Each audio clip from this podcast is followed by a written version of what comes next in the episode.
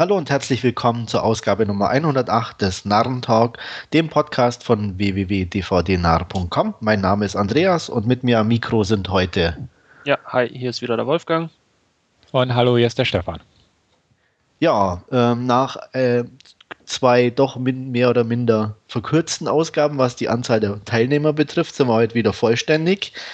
Stefan ist wohlbehalten aus seinem verdienten Urlaub zurückgekehrt. So Wahrscheinlich es. schweren Herzens. ja, durchaus. Aber er kam natürlich nur wegen dem Podcast zurück.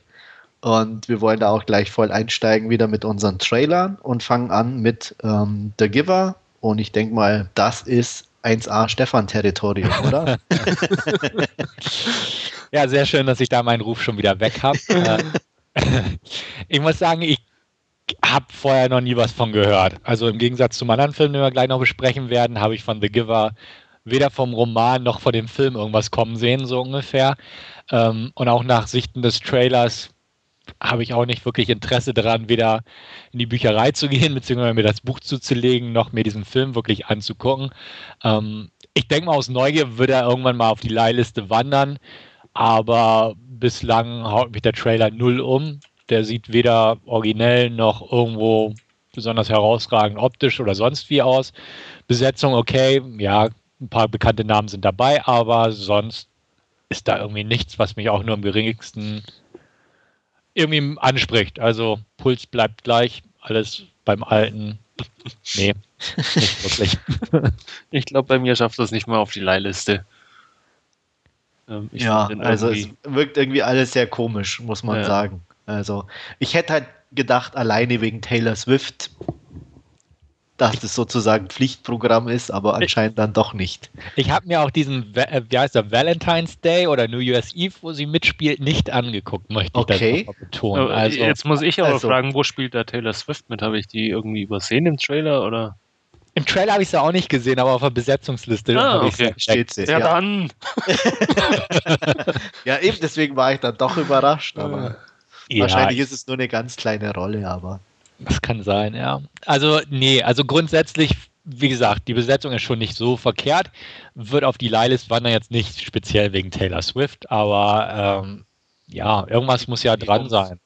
Hätte ich fast gesagt, hoffentlich. Ja, also mir sah es auch wirklich zu oberflächlich aus. Also nicht nur die, diese Gesellschaft an sich, sondern auch vom, vom ganzen Aufbau und ähm, ja, also auch, auch so 0815-Trailer, so ja, nach Handbuch abgefertigt, kam ich mir fast vor. Wir haben nachher noch ein Beispiel, wo das, denke ich, definitiv besser gelöst ist. Ähm, aber hier mal unabhängig davon, von Buch und ähm, Inhalt, ja, auch nicht meins, muss ich sagen. Das war mir dann doch ein bisschen zu flach. Und dass eine perfekte Welt nicht funktioniert, wissen wir spätestens seit Matrix. Eben. Mhm. Und ich muss auch immer irgendwie, ich weiß auch nicht, also das war vom, ja, auch von der Optik her irgendwie nichts dabei, wo ich sage, das, das ist ein bisschen interessant oder es sah auch wirklich alles auch selbst die, die, wo es ähm, ein bisschen dunkler wird oder in eine andere Richtung geht zum Schluss hin, selbst da war es irgendwie alles lang, langweilig, glatt und oberflächlich. Sehe ich ganz genauso, ja. Ne, äh, deswegen Ziel verfehlt, muss man wohl sagen, bei dem Trailer. Mhm. Also ich kann, wie gesagt, vielleicht mal irgendwann Leihliste rein aus Neugier, weil ja doch ein, zwei Leute mitspielen, äh, die interessant sind, aber insgesamt dann auch mein Interesse. Und der äh, Regisseur ja durchaus auch theoretisch für solide ja. Unterhaltung zumindest gut sein sollte. Ähm. Ja, ich meine, er ist jetzt nicht der ganz schlechte irgendwie. Ja. Also die waren alle einigermaßen ansehbar. Irgendwie Salt fand ich jetzt nicht riesig, aber war unterhaltsamer Actionfilm oder so. Mhm. Ich weiß nicht, was hat er da noch gemacht. Irgendwie der Knochenjäger, glaube ich, kann ich mich erinnern. Die, äh, Mehr fällt mir jetzt Harrison auch nicht Harrison ein. Ford, äh, Jack Ryan Teile. Achso, okay. Ja. Mein Liebster also, ist fast noch Todesstille von ihm, der alte. der ganz alte, ja, ja, der erste, der war Der ist cool. Ja. Und The Quiet American. Großartig. Ja, der war auch noch nicht schlecht. Aber mhm. sonst so, also er ist schon eher so der, der Durchschnittstyp in dem ja. Sinne, was seine Filme betrifft, irgendwie. Mhm. Also alle solide, aber nichts, was einen auch extrem flasht oder vom Hocker haut. Sehe ich auch so. Ja, also von daher, wie gesagt, regietechnisch kann man dem Film sicher mal eine Chance geben, aber wir sind skeptisch. Jo. Ähm, immer noch skeptisch, aber ein bisschen weniger bin ich beim nächsten. ähm, wenn ich das richtig rausgehört habe, Stefan, kennst du da zumindest das Buch?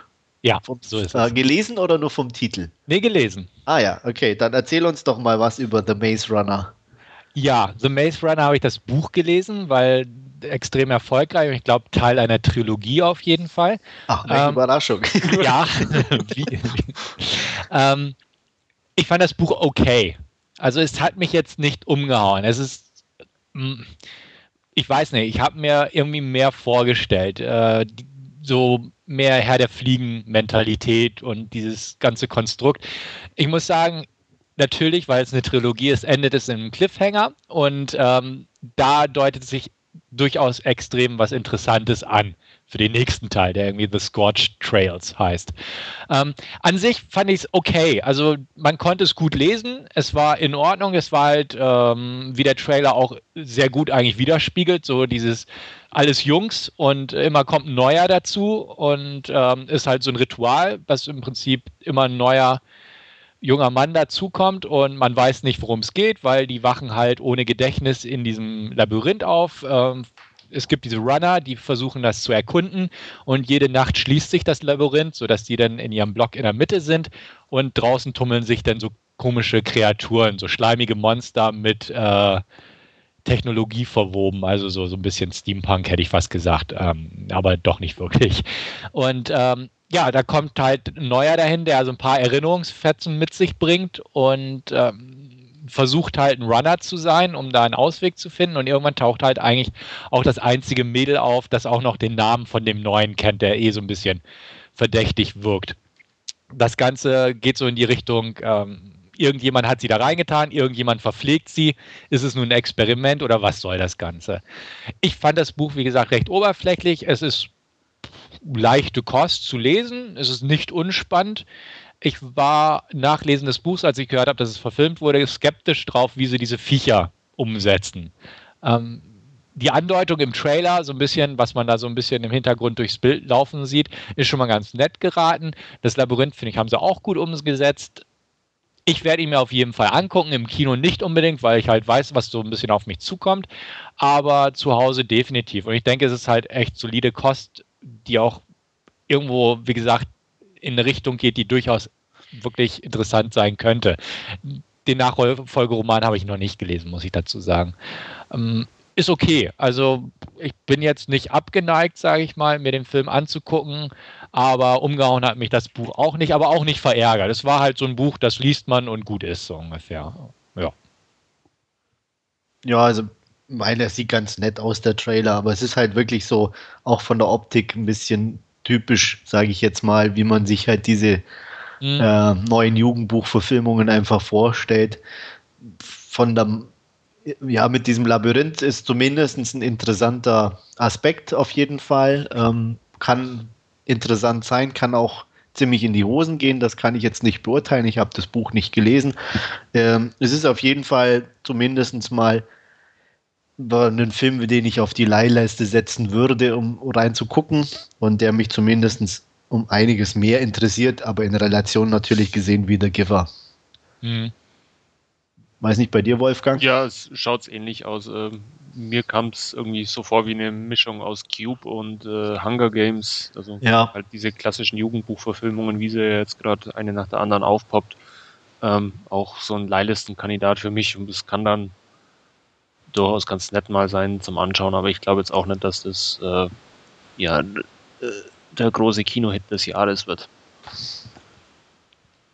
Nee, also jo. kann ich mir auch nicht vorstellen. Also ich war ja schon etwas verwundert, dass Divergent so erfolgreich läuft, weil dem hätte ich auch nicht so viel zugetraut.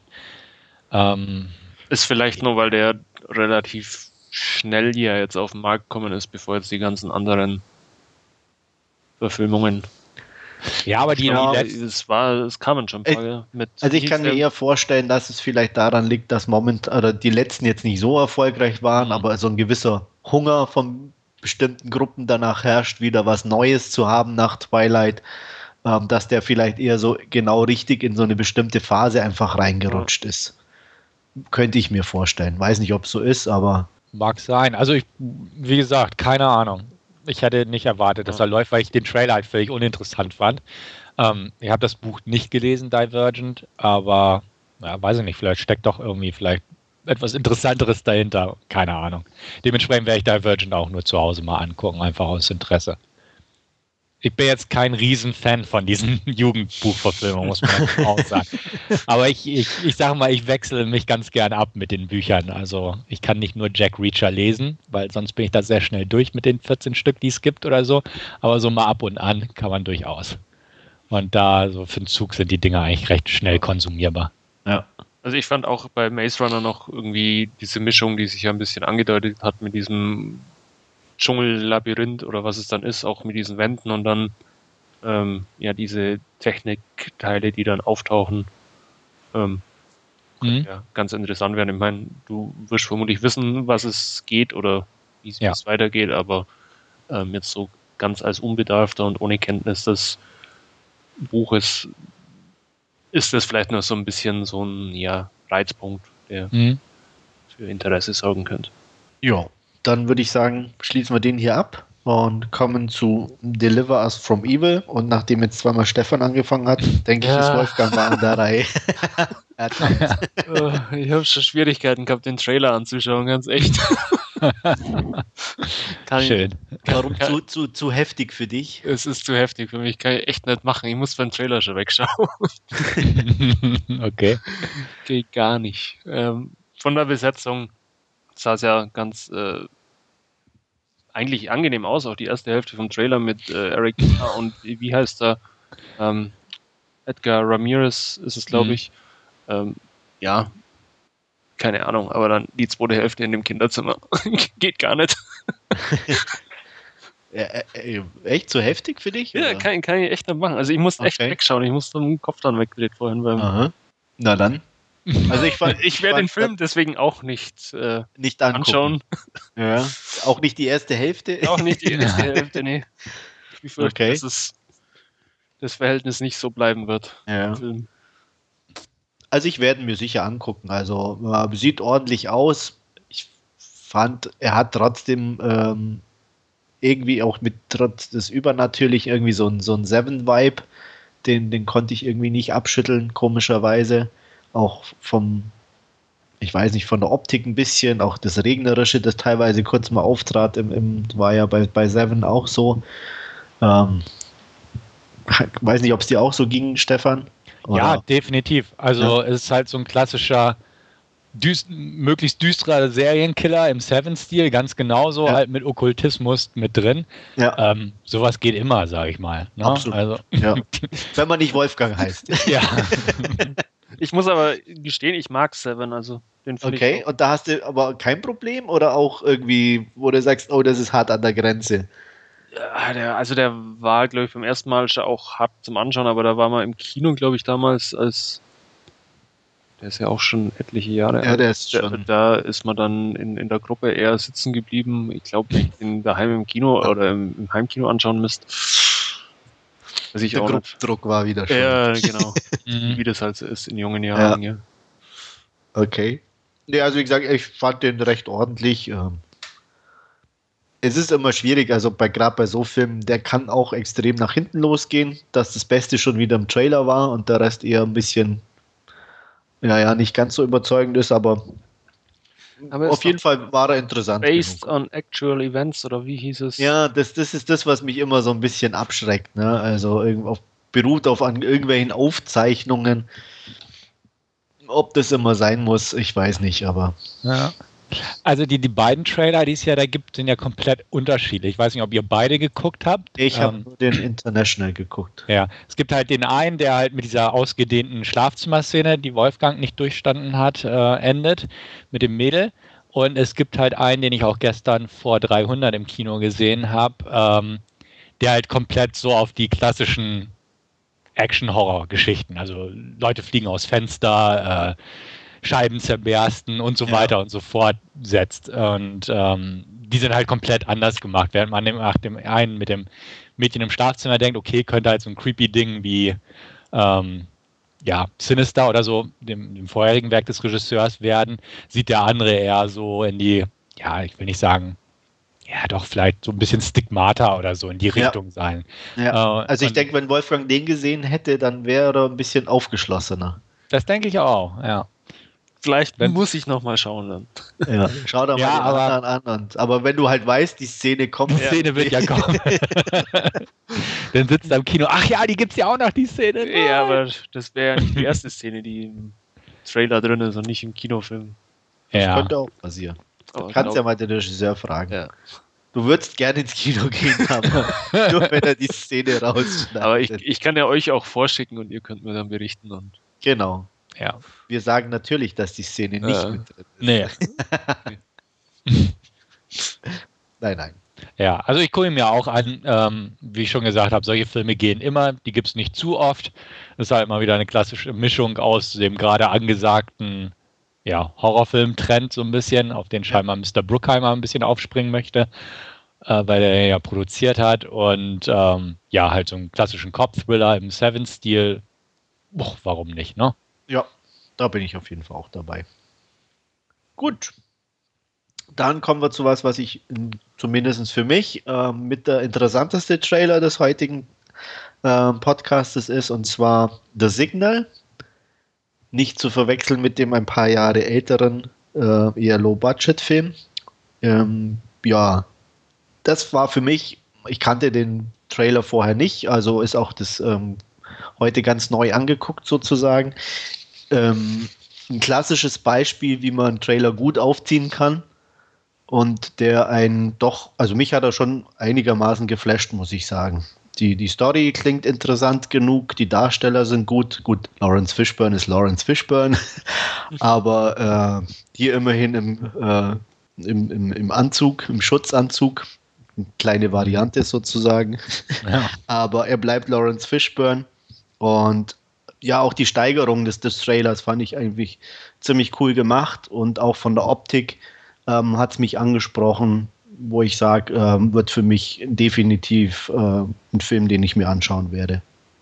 Ja, ich fand den auch interessant. Ähm, tolle Sci-Fi-Story, scheinbar mit diesem ja, ominösen Signal aus dem Titel. Ja. Ähm, man weiß nicht wirklich, was passiert. Genau, das fand ich auch ganz gut. Und ja, hat mich irgendwie auch angesprochen. Also das ist auch so ein Kandidat, der früher oder später dann bei mir sicherlich mal landen wird. Auch ja, Lawrence Fishburne da ganz markant ja sein, sein Gesicht, wie du sagst, auch unter dieser äh, Schutzhaube oder Schutzmaske. Ja. ja, mochte ich auch. Schließe ich mich euch einfach mal an. Sieht gut aus, ähm, optisch nett, interessante Handlung. Bin dabei. Kurz und knackig, ne? Ja, also ihr habt ja schon gesagt, was soll ich nochmal aufdröseln? Ja, nee, also, ne? passt ja. äh, wir sind uns einig, der Signal wird geguckt. Ja. ja ja, ein bisschen kritischer oder um einiges kritischer bin ich mit unserem nächsten Trailer Sin City 2. Ähm, wie war der Untertitel nochmal irgendwas mit The Dame, Dame to oder Kill for. The Dame to Kill for? Ah, weiß nicht. Also ich, der erste ist okay. Ich mag den irgendwie schon, obwohl ich jetzt nicht hundertprozentig überzeugt davon bin. Aber er, er war was Neues zu seiner Zeit. Ähm, er war ein bisschen dreckig, wie du auch schon, glaube ich, geschrieben hast ähm, im, im, Forum.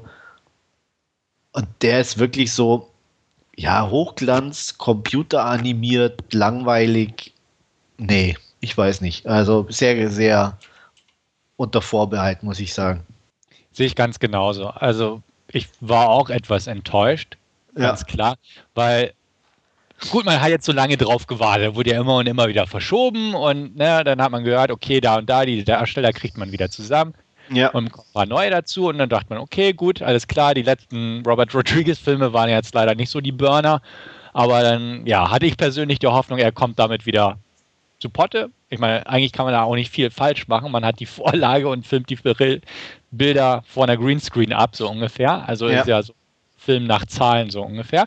Aber irgendwie, wie du selbst sagst, es sieht zu glatt und gelackt und ja. bluescreenhaft aus. Und genau, digital. So, schon fast so glossy irgendwie, ne? So. Genau. Und das hat mich auch tierisch genervt. Also, wo ich auch sagte, boah. Ich hatte den mit Kumpel zusammengeguckt, vor dem Filmabend hatten wir den nochmal zusammen und gut, einige mochten den sofort, wo ich auch sagte, ah, ja. Aber okay. ich werde da, werd damit nicht warm, muss ich ganz ehrlich sagen. Ich weiß auch nicht, ja. irgendwie Josh Brolin fand ich auch irgendwie so uncool in dem Trailer, ja. wie er da rumlief. Und äh, irgendwie das Ganze nicht. Das hat, das hat mich überhaupt nicht angepackt. Und ähm, ja, selbst ja. Eva, die mich nochmal immer anpackt, da kommen wir später auch noch dazu, ja. ähm, hat mich hier in ihrem Kurzauftritt extremst kalt gelassen, muss ich sagen. Genau, und das ist das Problem. Und ja. ja ob die Alba da mal wieder auf einer Bühne rumjuckelt, ist mir völlig Wumpe. Also. Ja. Was? Ja, ja. Das, das, das, das sehe ich ganz genauso. Nein. Ähm, nee, und das ist das Problem. Also, weiß ich nicht, man hat nichts gekriegt, was einem irgendwie geflasht hat. Nee. Im Prinzip Al Alba auf einer Bühne rumjuckeln hat man schon im ersten Teil gehabt und im ersten ja. Trailer zum ersten Teil. Ja. Und äh, der hatte wenigstens einen coolen Song, wo man damals noch den Trailer geguckt hat und sagt, uh, es ist neu, es sieht irgendwie cool aus und ah, der und der spielt mit und oh, muss man sehen. Und jetzt ist es so, mh, okay, ja, ja, gut. Ja, und das, das Neue ist halt weg, da diese Schwarz-Weiß-Erfahrung mit diesen ja. Farbeffekten ist halt weg. Es ist halt einfach ein zweiter ja. Teil. Ähm, mhm. Das ist natürlich schwer, ja. hat auch an, an den ersten, der durchaus eher positiv auch bei, bei den meisten, glaube ich, ankam, ja. ähm, da anzuschließen. Deswegen, wie gesagt, verstehe ich auch nicht, warum sie da so, so, so extrem glatt geworden sind von der Oberfläche her. Also, ähm, echt, ich, von der Technik her wäre, denke ich, wesentlich mehr möglich gewesen. Und ähm, ich hätte da vielleicht sogar, man muss ja nicht alles ändern, aber irgendwo war es, ist auf jeden Fall die falsche Entscheidung, das so aussehen zu lassen. Ich weiß nicht, ob es wirklich an der Kohle liegt, dass die Darsteller einfach zu viel Geld gekostet haben. ähm, aber ja. Nee. Also bin ich echt kritisch, muss ich sagen. Ich weiß, also ich werde mir sicher angucken, aber mhm. ich habe null Erwartungen. Also ich schaue man auch definitiv an, ähm, auch wegen Alba und Junge Juckel auf der Bühne. ähm, aber keine Ahnung, ich bin auch noch äh, zwiegespalten. Es wird es dann letztendlich auch erst der Film zeigen können, ob es dann wirklich eine, eine solide Fortsetzung wird oder ob es eher ja, in die Richtung Cash Cow geht. Ja. Also angucken werde ich ihm ja auch ganz klar, aber äh, ja, der Trailer hat mich echt kalt gelassen, beziehungsweise ist hinter meinen persönlichen Erwartungen einfach zurückgeblieben. Kann man so sagen. Ähm, gut, lassen wir sind, sind die hinter uns, gehen etwas in die Vergangenheit und gucken die gefühlt tausendste Verfilmung von Herkules mal näher an, beziehungsweise den Trailer dazu. Neu hier bei Herkules, starring The Rock. Ja. Yes. Ja. Mit Haaren. Endlich hat er lange Haare. Ja. Immer muss er ganz kurze Haare oder Glatze tragen und endlich darf er mal eine Zottelmähne. Ja. Man könnte man könnt auch Scorpion King die X-Te sagen, oder? Ja. Ja, oder, oder Conan 2 oder so. Ja, ja. kann man auch sagen. Ja, und ähm, ja, ähm, langweilig, oder? Jo. Bis äh. auf das Riesenwildschwein. Diese blöden CGI-Viecher waren kacke. ja. Also, ich kann mir auch echt vor, was, noch ein Vieh? Noch ja. ein Vieh? Ja. Äh, Moment, wo ist der Rest? Nein, noch ein Tier, okay, jetzt hatten wir einen Löwen, wir hatten ein Wildschwein, dann irgendwie so eine Schlange und dann diesen äh, Höllenhund. Mhm. Äh, also ich kann mir auch echt vor, eher wie im Zoo an, und nicht wie im Kino. Also. Ja, und dennoch halt so blöde CGI-Dinger. Gut, man ja. kann sie nicht real schaffen, ist mir auch klar, aber es sieht einfach so doof aus. Und zumal sie ja bei dem Projekt echt Aufwand betrieben haben in Sachen Kulissen und Sets und so ein Kram. Also so gleich ganz zu Beginn sah es ja okay aus. Genau, ne? ich wollte es gerade sagen. Also. Und dann wurde es halt, wie du selbst sagst, dann kam immer noch, immer noch mehr Viecher durchs Bild da gerannt ja. und, und dann super. Dann waren wir schon wieder da so im, im schlechten The Mummy-Terrain, hätte ich ja, fast gesagt. Ja, absolut, ja. Und ähm, ja, ja. Also wie gesagt, ich, vielleicht mal so als Sonntagsfrühstücksfilm oder irgendwie sowas, aber. Ja. Äh. Zumal ja auch äh, hier Brad Ratner jetzt nicht gerade nee. Kino-Großmeister ist, der jetzt. Absolut nicht. Mhm. Also es gibt wenige von ihm, die ich irgendwo als gut klassifizieren würde. Ja. Er ist, er ist ein Handwerker irgendwo. Ja, und das sieht man irgendwie in jeder Einstellung. Also das, das fehlt an allem. Hm. Und ähm, ja, auch das macht er auch hier wieder. Kommt das echt durch, muss ich sagen. Wolfgang, bei dir auch? Ja, ich fand den auch nicht so wirklich den Reiser. Also, wie ihr schon gesagt habt, sah es teilweise solide aus. Die CGI-Viecher dann ein bisschen zu viel alles. Ähm, ich fand auch The Rocks lange Haare irgendwie eher ja. suspekt. Ja, definitiv. Fremd, Ein Fremdkörper auf ja. jeden Fall. Das ist wie wenn man Jason Statham mal wieder eine Perücke aufsetzt. Ja. Das passt nicht. Passt einfach nicht. Nee, das ist, der Zug ist irgendwie abgefahren. Also, ja. Nee, also wie gesagt, wir vielleicht mal leihen oder so, so um sich in, in, einen dummen Nachmittag zu machen, aber zu mehr taugt der, glaube ich, wirklich nicht. Mhm. Ja, noch was aber zu unserem Trailer? den richtigen Herkules dann aus, nur dass du den falschen bekommst. Ja. Gibt es einen falschen? Ja, keine Ahnung. Gibt es einen richtigen? Ja, oder so, äh, genau. Einige. nicht, nicht, dass dann halt irgendwie Herkules von 1941 oder so kommt. Das weiß ich. Der, der wäre wahrscheinlich sogar noch interessanter. Mhm. Ja, wäre möglich. Lustiger auf jeden Fall mit den Pappkulissen und so. Ja, das ja. stimmt. Naja, hacken wir das einfach ganz schnell ab und ähm, freuen uns auf das Signal. Und ich freue mich jetzt auf Stefan, der stellt uns nämlich zwei Filme vor, die ich auch gesehen habe und wird bestimmt ganz interessant darüber zu sprechen. Und leg einfach mal los. Ja, fangen wir mal an mit einem Film, der im Original Filth heißt und im Deutschen Drecksau. Ähm, basiert auf dem Roman von Irwin Irvine Welch und handelt von einem Polizisten in Edinburgh, Bruce Robertson, gespielt von James McAvoy, und der ist, äh, ich sag mal, der Bad Lieutenant auf Speed beziehungsweise auf diversen anderen illegalen Substanzen, denn ja, er nimmt Drogen, er trinkt Alkohol, er hat viel Sex, er zwingt auch schon mal eine weibliche Zeugin oder eine Verdächtige oder jemand, den man da befragt, zum Oralsex, obwohl sie offenkundig minderjährig ist. Ähm, er möchte gern befördert werden und versucht auf verschiedene Möglichkeiten bzw. auf verschiedene Wege seine Konkurrenten auszustechen. Unter anderem ähm, ja, zementiert er Gerüchte und den Ruf eines Kollegen als Homosexuellen, um das ins Spiel zu bringen, hat eine Affäre mit der Frau eines anderen Kollegen und so weiter und so fort. Kurzum, er ist eine Drecksau. Ähm, er selbst hat, hatte mal eine Familie, eine Frau und Kind, mit der sind sie aber nicht mehr zusammen. Ich will da nicht ins Detail gehen, beziehungsweise er ist nicht mehr die glückliche Familie, die er mal war, in dem Sinne. Ähm, was? Ja, wohl das anders darstellt in der, bei, den, bei seinen Kollegen. Genau, bei seinen Kollegen ähm, stellt er es anders dar, aber man weiß halt, dass es dem, dass dem nicht so ist, auch ohne das Ende jetzt irgendwie ins Spiel zu bringen. Finde ich jedenfalls. Ich habe ja. schnell durchgeschaut. Ja. Genau. Und ähm, das Ganze spielt in der Vorweihnachtszeit auch noch, um so ein bisschen da diesen Kitsch-Faktor noch als Kontrastprogramm reinzubringen, beziehungsweise das verstärkt eigentlich das Bunte und etwas Schräge des Films. Und äh, gleich zu Beginn gibt es einen Mordfall, der auch noch rassistische Untertöne bzw. Motive hat.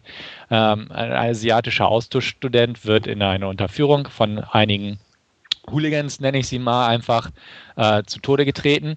Und ähm, der Druck der Öffentlichkeit wächst, dass dieser Fall schnellstmöglichst gelohnt, äh, gelöst wird. Er bekommt den Fall unter anderem mit seinen Kollegen aufgetragen und ja, im Prinzip, wer ihn löst, wird die äh, Beförderung mehr oder weniger bekommen. So denken sie zumindest. Und so läuft das Ganze weiter. Ähm, man muss auch sagen, es gibt noch eine Parallelhandlung und zwar hat er einen Kumpel, einen Freiraum, Freimaurer, Blitz, Bladesley oder so heißt der Junge, äh, der Mann, Eddie Marzen spielt ihn. Ähm, mit dessen Frau äh, spielt er auch ein Spielchen. Bunty äh, belästigt er nämlich durch Telefonanrufe, mit obszönen Telefonanrufen und ähm, führt da auch so bestimmte Sachen im Schilde. Auf jeden Fall gibt es diverse Plot-Eigenschaften, die es äh, im fertigen Film zu erforschen lohnt. Und äh, das nimmt schon so ein bisschen auch mein, meine Tendenz vorweg, denn ich mochte diesen Film sehr gern. Ähm, ich mochte die erste Hälfte super gern, denn es macht einfach Spaß, in diese Welt einzutauchen von ihm. Ähm, einfach dieses überzogene, einfach Scheiß drauf gebaren ähm, wie er sich da aufführt, wie er sich gegenüber den anderen Mitmenschen verhält, was er so im Schilde treibt. Ähm, macht Spaß und es ist politisch unkorrekt. Es ist ähm, mit Verbalattacken der deftigsten Art gewürzt. Man bekommt Sex, Drogen und alles Mögliche. Unterlegt ist das Ganze mit einem, finde ich, ganz tollen Soundtrack mit diversen Songs, äh, teilweise Coverversionen unterlegt. Die fand ich sehr gut passend ausgewählt und auch sehr klangvoll. Und ähm, es machte mir eigentlich sehr lange sehr, sehr viel Spaß. In der zweiten Hälfte fand ich den Film immer noch gut, definitiv. Aber irgendwie fehlte mir da so ein bisschen der Schwung. Ich hatte das Gefühl, ihm geht so ein bisschen die Puste aus. Es kamen mehr dramatische Elemente ins Spiel. Es kamen mehr tragische Elemente ins Spiel, ähm, was irgendwo absehbar ist, denn man weiß auch nicht, sehr, nicht seit Bad Lieutenant erst, äh, dass das Ganze meistens nicht gut ausgeht, so ein Lebensstil und so gerade in dem Ambiente und Milieu. Ähm, es war interessant, wie das Ganze sich entwickelt hat. Ähm, nicht verkehrt, definitiv nicht. Aber dadurch, dass es da so ein bisschen ernster, ein bisschen tragischer und so wurde, fand ich die ganze Geschichte dann zwar immer noch gut, aber nicht mehr ganz so auf dem spaßigen Level unterhaltsam wie das vorherige. Ähm, es gibt einen sehr coolen Ausflug nach Hamburg. Wer öfters mal in Hamburg ist, ja. ähm, kennt, hat, kennt, sich aus, ne? der kennt die einschlägigen Sachen. Genau, der weiß, wo er da so rumhängt und also macht einfach äh, Spaß, da bestimmte Gegenden einfach mit dem Schmunzeln wiederzuentdecken. Und ähm, ja, also mir hat der Film sehr viel Spaß gemacht. Ich bin jetzt nicht ein Fan oder ein großer Freund von Irvin Welch. Ich habe mal ein Buch gelesen, ähm, Trainspotting. Ich fand weder das Buch noch den Film wirklich so toll wie manche anderer, weil ich damals, glaube ich, auch mit diesem Britischen noch nicht so viel anfangen konnte. Man wird ja manchmal ein bisschen erwachsener und wächst, ich Freunde, wächst so ein bisschen rein, ganz genau. Ähm, damals ist schon ewig her, dass ich das Buch gelesen habe, äh, um den Zeitpunkt, als der Film auch rauskam irgendwann dann, ähm, konnte ich damit nicht so viel anfangen. Ich fand auch dieses Durchgeknallte nicht so gut und damals, wie gesagt, sagten mir britische Filme auch nicht zu und der ist ja nun mal ein klassischer, deutlicher britischer Film. Heute sieht das schon ein bisschen anders aus, dementsprechend gefiel mir auch hier dieses Edinburgh-Setting und ähnliches sehr schön, äh, sehr gut meine ich. Was mir auch sehr gut gefiel, waren die darstellerischen Leistungen. Ähm, James McAvoy spielt klasse. Klar, er ist over the top ohne Ende, aber er macht das sehr gut und sehr ja, sehr anschaulich, sage ich mal.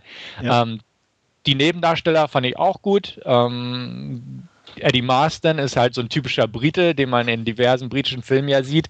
Hier spielt er den sehr zugeknöpften, ja, Freimaurer, und äh, spießigen Kerl. Das macht er sehr schön, meiner Meinung nach. Ähm, Imogen Poots spielt eine Nebenrolle als eine Kollegin, die auch für die Beförderung in Frage kommt. Die sehe ich ja sowieso immer gern. Jamie Bell ist noch zu sehen, Jim Broadband äh, äh, als äh, Psychiater war das, glaube ich.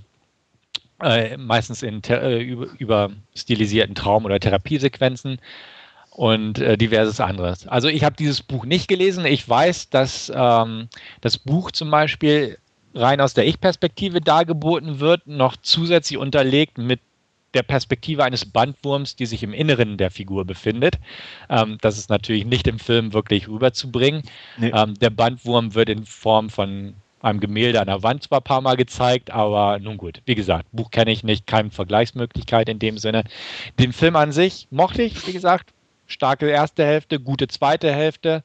Bewertungstechnisch halte ich mich noch mal ganz kurz zurück, ehe ich nicht weiß, was Andreas zu sagen hat. äh, ich kann das eigentlich ziemlich so unterschreiben. Ähm, fand die erste Hälfte auch grandios. McAvoy ähm, ja, ist ähm, ja wirklich gut.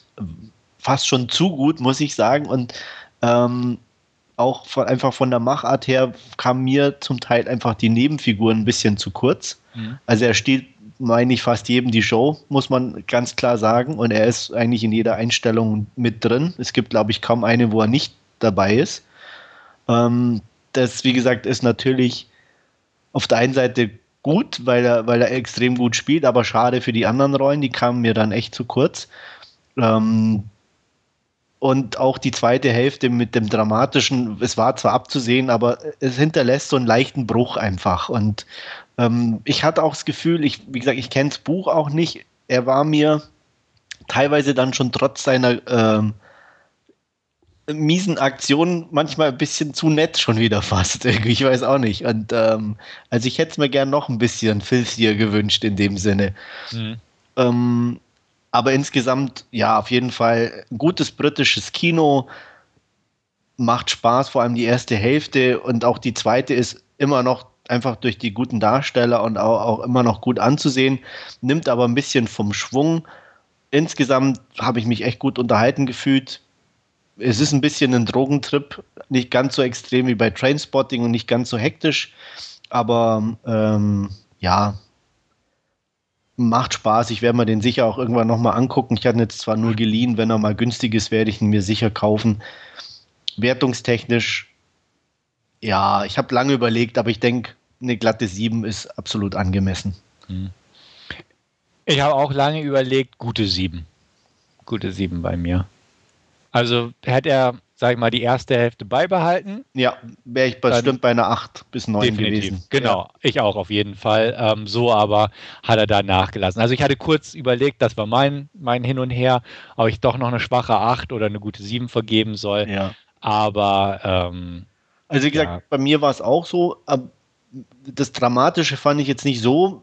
Äh, da war ich dann, okay, wird eine knappe 8 so ungefähr, aber dann einfach auch mit den anderen Sachen, dass er mir eben nicht, nicht dreckig genug in Anführungsstrichen mhm. war, die Nebenpersonen einfach alle so ein bisschen zu kurz kamen. Ähm, ja, das war bis auf Bladesy eben, der dann doch noch ein bisschen wenigstens äh, Screentime hat und auch äh, eine Rolle spielt. Ja. Ja, und da, da, dachte ich, okay, sieben ist absolut in Ordnung. Hm. Ja, also gute sieben auch von mir. Einigkeit. Ja. Wolfgang? Ich habe den auf der Leihliste und ähm, das klingt jetzt sehr vielversprechend. Ich freue mich drauf, wenn der endlich bei mir eintrudelt. Ähm, politisch unkorrekter Humor aus ja. Großbritannien. Da kann ja dann auch relativ wenig schief gehen, glaube ich. Ich denke auch. Also sollte dir eigentlich auch gefallen. Gehe ich auch von aus. Ich bin gespannt. Ich freue mich drauf. Mhm. Gut, dann würde ich sagen, machen wir meinen zweiten Titel. Mich hat es auch gestern mal wieder ins Kino verschlagen. Und zwar zu 300, Rise of an Empire, den zweiten Teil der 300er-Saga, die damals ja von Zack Snyder 2006 begonnen wurde. Es ist kein Prequel und es ist kein Sequel. Es ist irgendwie so ein Sidequel. Sidequel, genau. es spielt parallel zum Film, auch mal was Neues. Ähm, es fängt im Prinzip zehn Jahre vor der Schlacht der 300 der entscheidenden an und spielt dann durch die Zeit quasi bis parallel zur Schlacht und dann auch nach der Schlacht. Ähm, gut, ich habe mir ein paar Stichworte gemacht zur Handlung, mal sehen, ob ich es zusammenkriege. Also, es geht um den äh, Gottkönig Xerxes, den wir ja auch schon aus dem ersten Teil kennen, der ja die Spoiler-Alarm, die 300 irgendwo mehr besiegt mit seinem Heer am Ende. Ähm, und der versucht halt weiterhin Griechenland fürs Persische Reich zu erobern.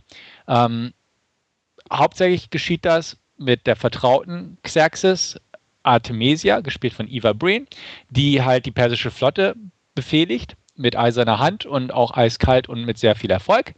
Und die wollen halt jetzt das restliche Griechenland erobern, während der Feldherr Themistokles, gespielt von Sullivan Stapleton, ähm, versucht, Griechenland zu vereinen, die verschiedenen Volksteile sozusagen, um halt dem Perser die Stirn zu bieten. So.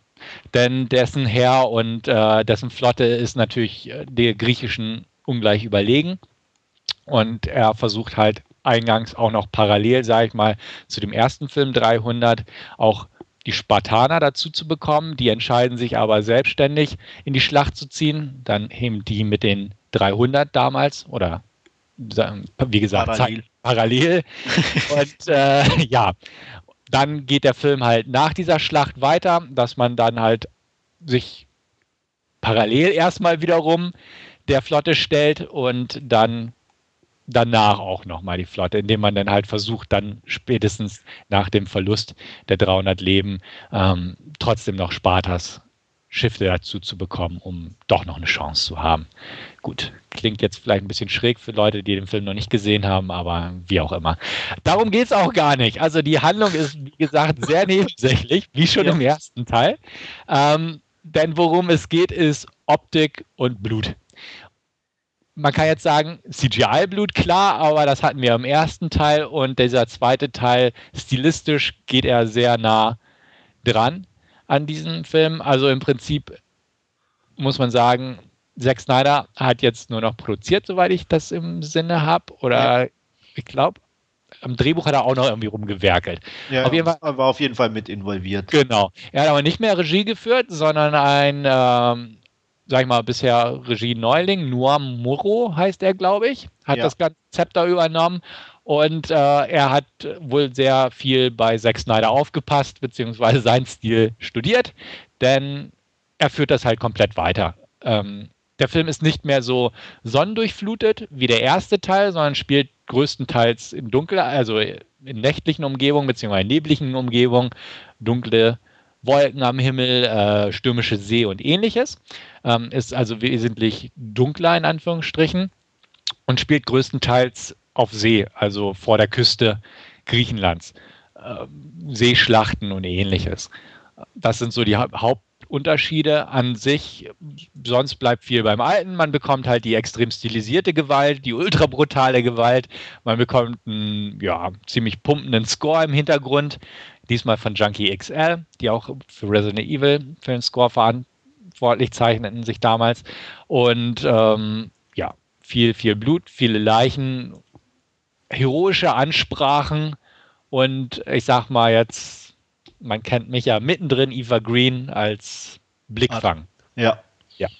Ähm, Eva Green, finde ich, hat das sau cool gemacht. Also klar ist es over the top und klar ist sie eine fiese Bitch in dem Film, aber sie sieht einfach toll dabei aus. Allein ja.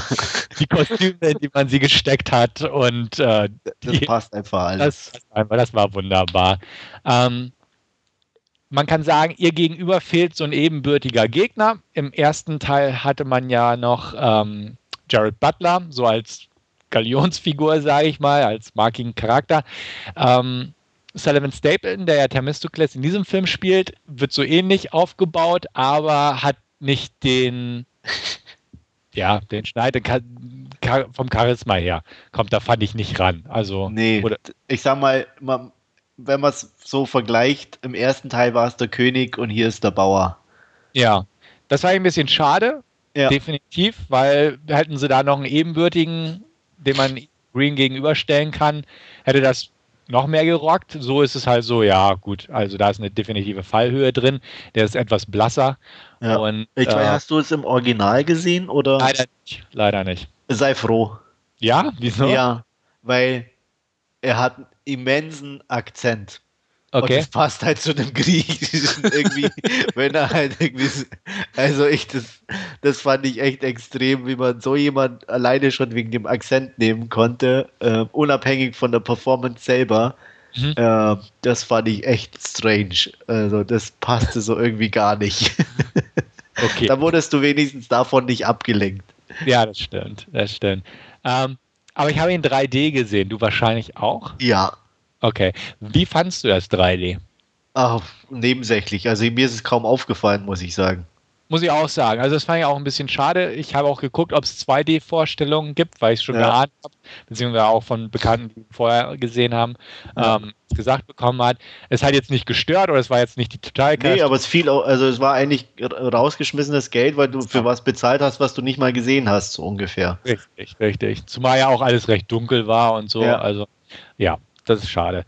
Ähm, ansonsten habe ich das gekriegt, was ich wollte. Also ne, eine Menge Gewalt, CGI-Gewalt, ja. aber so wie im ersten Teil. Man hat die coole Optik bekommen.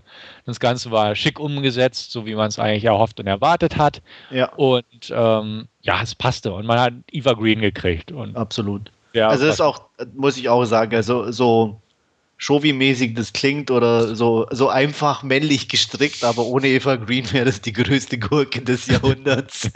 aber so war es ein äh, netter Actionfilm mit einer geilen Braut. Ja, ich bin da ganz ehrlich. genau. Weil es halt auch so ein Sidestep-Sequel oder wie auch immer ist, äh, sieht man auch noch ein paar Figuren aus dem ersten Teil rumlaufen. Also Jared Butler läuft mal durchs Bild so ungefähr. Lina Headey hat eine etwas größere Rolle und auch ähm, ja, ja, einer der. Größer. Ja, gut, okay. Auch nur am Anfang und am Ende mal. Also. Ja. Aber. Ja, gut, okay. Gebe ich dir recht. Also ich fand sowieso eigentlich kannst es reduzieren auf, auf, auf zwei Personen, also Themistokles und Artemisia. Der Rest ist so Staffage. Also. Ja, obwohl er am Anfang so ein bisschen Richtung Xerxes ging mit seiner ja, und so. Und aber sein, wie er so wurde, wie er war, okay, aber das wurde dann auch relativ schnell abgehandelt und dann war auch er eigentlich eher nur so im Hintergrund noch aktiv. Ja, wir, also. bestes Beispiel wäre am Ende, wo er nur auf der Klippe steht und sich die Schlacht anguckt. So. Ja, also genau. da war der Beobachter. Ähm, das Ende lässt die Tür für eine Fortsetzung offen, wo er dann wahrscheinlich nicht mehr der Beobachter sein wird und wo auch äh, Lina Headey wahrscheinlich mehr ins Visier rücken wird. Die Einspielergebnisse in den USA und weltweit deuten darauf hin, dass durchaus die Fortsetzung kommen kann und wird, sage ich mal, da ja die Jungs bei Warner Brothers auch sehr erfolgsorientiert sind. Ja. Werden sie da, glaube ich, auf den Zug weiterhin setzen bzw. aufspringen. Ähm, ja, ich habe bekommen, was ich erwartet habe, sage ich mal so. Ich bin nicht verehrt rausgegangen, trotz des recht belanglosen 3Ds. Ähm, ja, passt. 7 von 10. Ähm, ja, er ist dumm. Mhm. Er ist strunzdumm teilweise. Er hat Action, er hat viel Blut, viel CGI-Blut. Ähm, aber ich sag mal, schön schweres Blut. Ja. sehr dickflüssig. sehr dickflüssig, was irgendwie schon wieder äh, sehr unterhaltsam war, fand ich. Ja. Ähm, und er hat Eva Green, die einfach den Film rockt und ähm, deswegen auch, und wie gesagt, auch nur deswegen 7 von 10 von mir. Ja, ja. Er hat auch richtig geil schlechte Dialoge drin. Ja, oh. aber er hat auch richtig geil schlecht geil, geil, geile Worte. ja. Also, du echt da sitzt und denkst, okay. Ja, ja also äh, ich muss ja ihn jetzt einfach zitieren, diesen Satz am Ende da. Ja. Du kämpfst viel besser, als du fixst. Ja. Den fand ich großartig. Ja. Das ist so scheiße eigentlich, so, aber oh, ja. Aber so ich weiß gar nicht, was im Original da gesagt wird. Ich überlege gerade. Ja. Ob das auch so war, kann ich mich jetzt gar nicht mehr erinnern. Auf jeden Fall, ja. Also ja. dieses, das ist, es, es hat so ein bisschen Fremdschämfaktor so ein bisschen mit drin, ne? so ja. die Unterhaltungen. Genau. Ja, also wenn man sich darauf einlassen kann, wird, wird man unterhalten. Richtig. Na, Wolfgang? Ich wollte gerade sagen, Wolfgang, lässt du dich mal drauf ein? Ist für mich ein Leihkandidat. Ich muss gestehen, ich bin mit 300 nie so wirklich warm geworden. Ähm, fand, fand den auch nicht so, so den Reiser wie manch andere. Ähm, von daher ist da jetzt. Also ich habe auch 300 nur zur Verortung auch eine 7 von 10 ja. gegeben. Also ich finde den jetzt auch nicht übermäßig gut oder so, aber ich finde den auch okay unterhaltsam. Ich finde ihn einen Tick besser als den zweiten, muss ich sagen. Ja. Ich habe ihn jetzt nicht aktuell nochmal geguckt. Ich schon. Also ich hatte ihn davor so. nochmal angeguckt, okay. bevor wir ins Kino gegangen sind. Und ja, ich meine, der ist wie soll ich sagen, der, ist, der, der zweite ist halt mehr trashig. Mhm. Und ähm, 300, der erste ist, der war schon wieder zu ernst teilweise auch und, und zu pathetisch, äh, ernst pathetisch, was mich dann da schon wieder irgendwie gestört hat. Mhm, okay. Also ich habe ihn lange nicht mehr gesehen, müsste ich ja. eigentlich mal wieder vielleicht sehe ich das dann auch. Aber so, so spontan aus dem Gedächtnis heraus, ähm, auch beim Rausgehen aus dem Kino hatten wir uns drüber unterhalten, habe ich so spontan gesagt, irgendwie fand ich den ersten Tick besser. Ja. Aber also, vielleicht hat das jetzt auch wieder geändert, mag sein. Ich war eigentlich auch der Meinung, so, auch oh, den ersten mochtest du ja, aber zumindest jetzt beim, beim Wiedergucken war, hat sich doch ein bisschen relativiert. Okay. Ja. Ja, ja Wolfgang, guck ihn dir ruhig zu Hause an. Da, darüber schon. hinaus bin ich jetzt auch nicht so der große Evergreen-Fan, so wie ihr. Ah. aber die Alba, ey. Oh. Ja. ja, da kommen wir ja dann gleich dazu. Ja. Hochglanz. Ja. ja. Ja, also wie gesagt, ist ein Leihkandidat für mich. Ähm, ihr wird ja noch ein bisschen dauern, wenn er gerade im Kino läuft, aber ähm, kann man sich dann, oder werde ich mir durchaus mal vormerken. Ja. Sullivan Stapleton, Damien Scott aus Strike Back. Strike ja. genau. Ja. ja und den, den, den, Dialekt musst du dir jetzt bei einem Griechen vorstellen. Ja, scheiße. uh, ja. ja, gut. Wird schon irgendwie gehen. Ja. Gut, dann bin ich durch mit meinem Last Scene für Alles klar, und dann denke ich, Wolfgang, kannst du gleich einsteigen, oder? Ja, dann kommen wir auch gleich schon zur eben genannten Jessica Alba. Ähm, ich habe mir Machete Kills angeschaut, ähm, den zweiten Teil, ja, der aus dem Fake-Trailer entstandenen Reihe, äh, der ja zwischen Grindhouse oder in den Grindhouse-Filmen von Robert Rodriguez und Quentin Tarantino lief. Ähm, ja, äh, Machete Kills ist wohl ganz klar schon äh, darauf angelegt, dass es wohl auch den äh, dritten Teil geben wird, Machete Kills Again in Space. Ähm, das geht damit schon los, dass äh, der Machete Kills quasi schon mit einem Trailer beginnt zum dritten Teil. Ähm, also wie gesagt, die ersten fünf Minuten bekommt man den Trailer zum dritten Teil präsentiert, äh, wo dann auch Justin Bieber als äh, Roboter namens Bleep mitspielt und ja, ähm, wenn man den Beschriftungen auf dem Bildschirm glauben kann, als Lady Gaga, egal wen sie gerade spielen möchte. Ähm, ja, wie gesagt, ähm, der Trailer zum dritten Teil ist quasi der Beginn des zweiten. Ähm, der zweite startet äh, ja quasi da, wo der erste aufgehört hat, ähm, beziehungsweise dann auch ein bisschen später von, der Zeit her. Ähm, Danny Trejo als, als Machete und Jessica Alba als Satana ähm, sind ja mehr oder weniger immer noch zusammen und ja versuchen ähm, gerade einen Waffendeal äh, zu unterbinden, der von ja, korrupten US-Militärs und dem mexikanischen Drogenkartell begangen wird, äh, zu verhindern. Ähm, dabei ja, kommt es zu einer Schießerei, weil eine dritte Partei auch auftaucht, ähm, die ja das sowohl die Soldaten wie auch das Drogenkartell äh, komplett niedermäht. Ähm, in dem Zug äh, fällt auch Satana zum Opfer dem ganzen äh, Attentat. Das war es dann leider auch mit Jessica Alba in Machete Kills. Ähm, und ja, äh, Danny Trejo wird äh, ja in, in die Flucht geschlagen quasi und äh, wird an der mexikanischen Grenze von einem ja, korrupten Sheriff äh, und seinem Deputy aufgefangen. Äh, der Sheriff wird von William Sadler gespielt, ähm, der ja kurzen Prozess machen will und Machete versucht in seinem Büro zu hängen, ähm, was nicht ganz funktioniert. Machete hängt da so schön und nebenbei klingelt das Telefon. Ja, und dran ist der Präsident der USA, Präsident Rescock, gespielt von äh, Emilio Estevez, beziehungsweise Charlie Sheen, wie ihn die meisten wohl kennen. Ähm, und ja, der äh, holt Machete ins Weiße Haus und äh, offeriert ihm quasi die US-Staatsbürgerschaft, wenn er ähm, über die mittlerweile entstandene Mauer nach Mexiko geht und ähm, dort einen Psychopathen ausschaltet, äh, der, mit, der damit droht, Washington DC mit äh, einer Nuklearrakete äh, zu zerstören.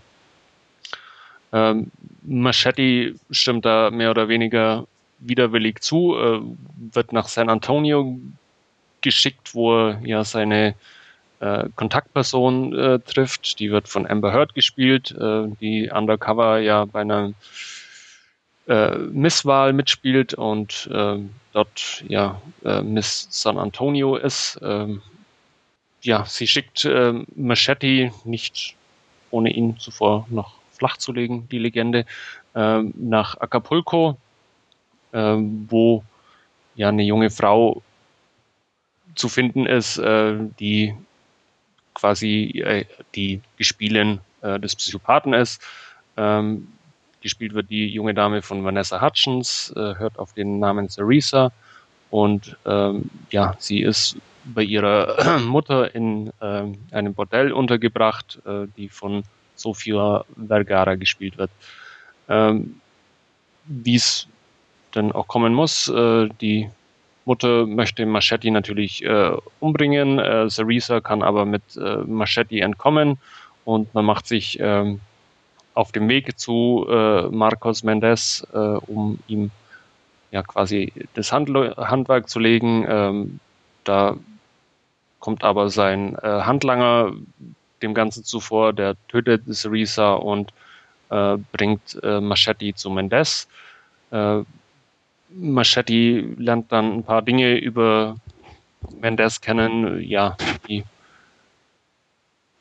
ihn zweifeln lassen an seiner Mission, ähm, versucht ihm kurz darauf auch äh, zu helfen. Man versucht wieder zurückzukommen in die USA, ähm, muss dann natürlich die mittlerweile entstandene Mauer in irgendeiner Form überwinden und ähm, ja, äh, kaum über der Grenze äh, tritt dann noch ein Bösewicht ähm, mit auf den Plan, der ja ein großes Star Wars Fable scheinbar hat und ähm, ja irgendwie auch von James Bond Moonraker inspiriert ist.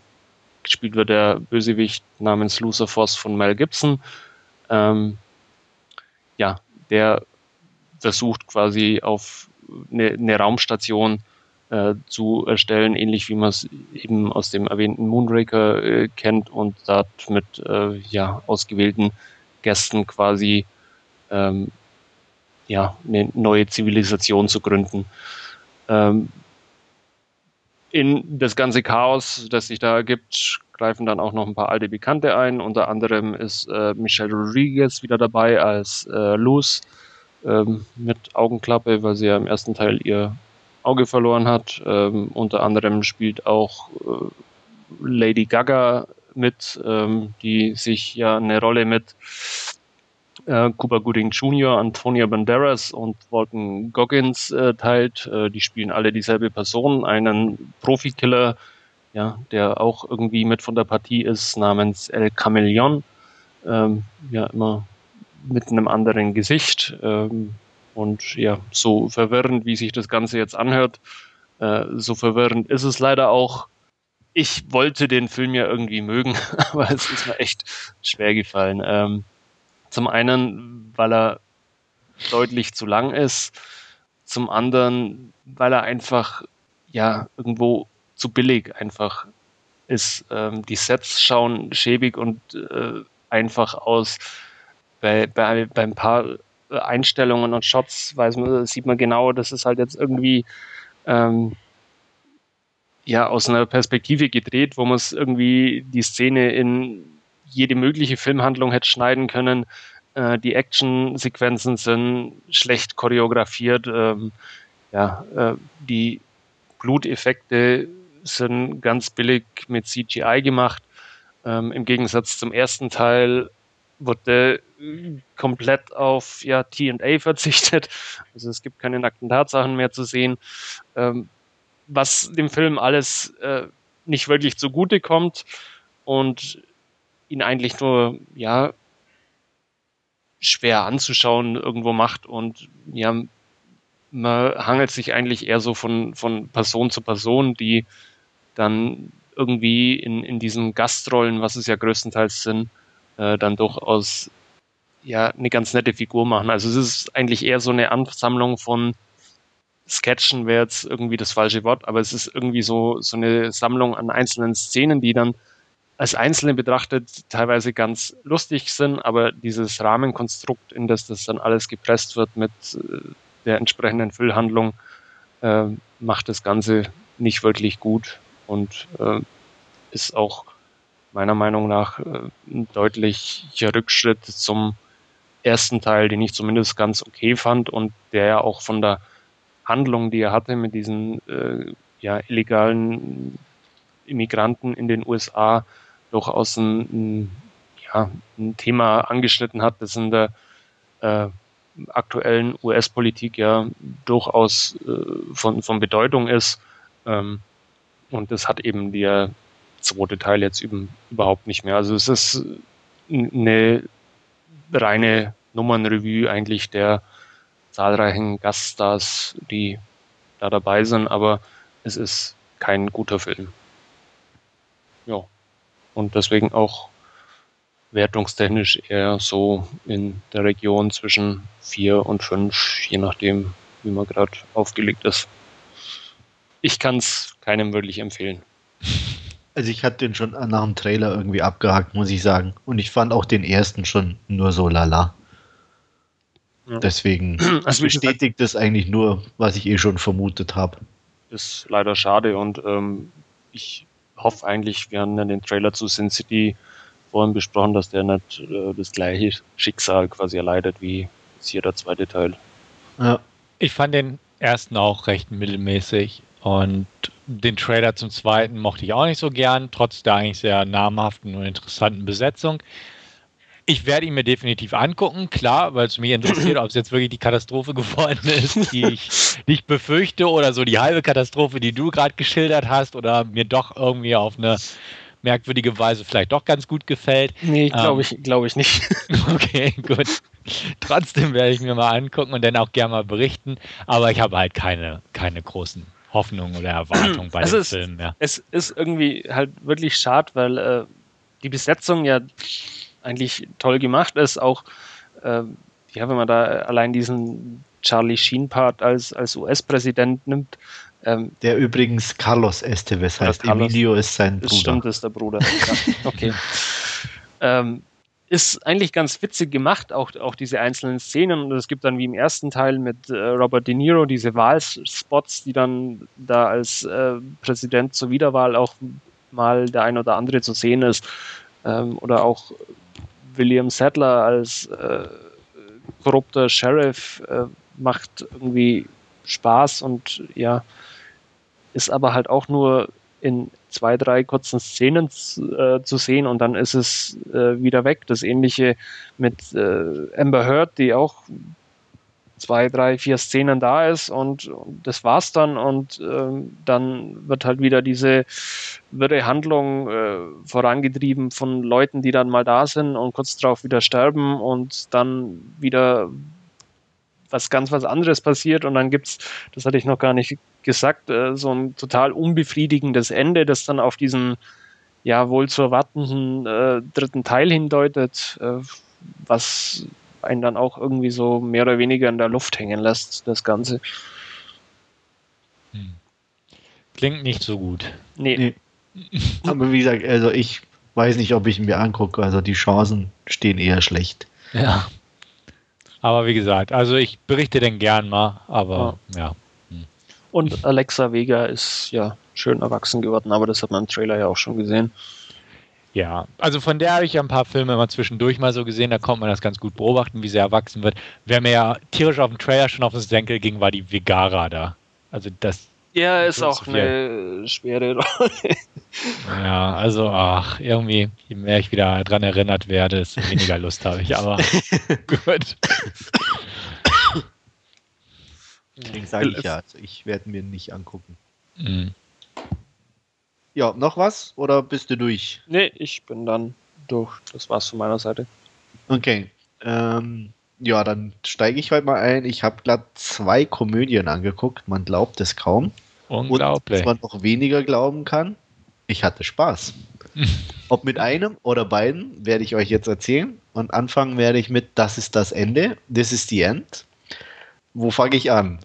Jay Baruchel kommt nach Los Angeles. Und ja, er spielt sich wie auch alle anderen selbst in diesem Film. Er besucht Seth Rogen, um abzuhängen. Die beiden sind sozusagen beste Freunde. Jay Baruchel hat aber nicht so viel übrig für Los Angeles, deswegen sehen sie sich nicht so selten. Und wenn, ja, machen sie halt einen auf äh, Film gucken, Videospiele, trinken, kiffen, aber halt Buddies, zu zweit. Rogan hat aber ein bisschen andere Pläne, denn es gibt eine Party bei James Franco. Und er überredet Jay Baruchel dahin zu gehen. Nicht und ohne vorher darauf hinzuweisen, dass es doch nett wäre, wenn er ihn nicht allein stehen lassen würde.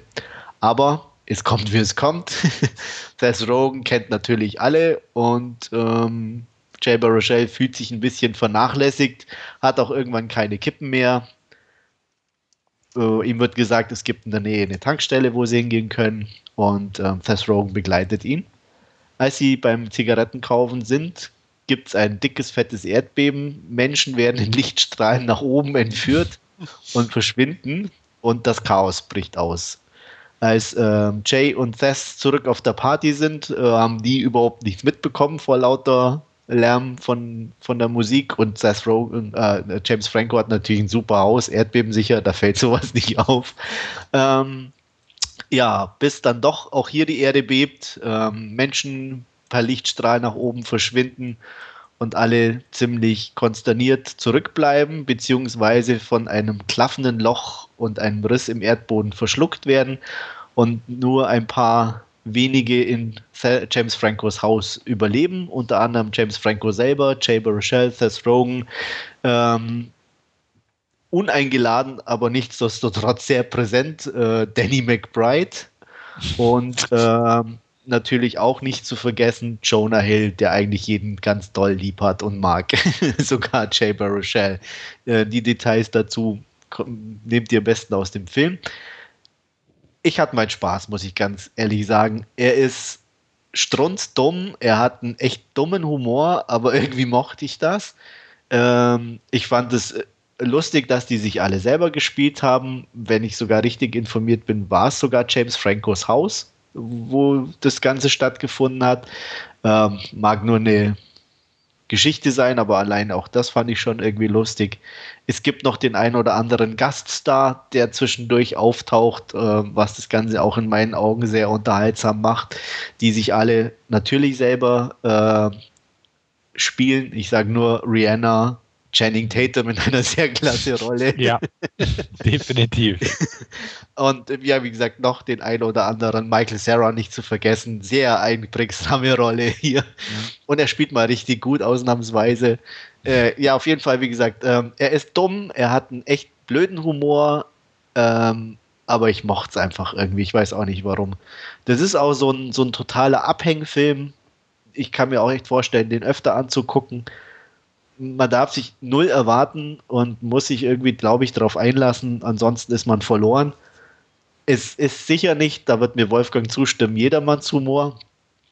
Aber es ist mein Humor. Und ich habe selten Komödien, wo, wo ich gut finde. Das ist die End, gehört definitiv dazu und deswegen gibt es von mir auch acht von zehn Punkten.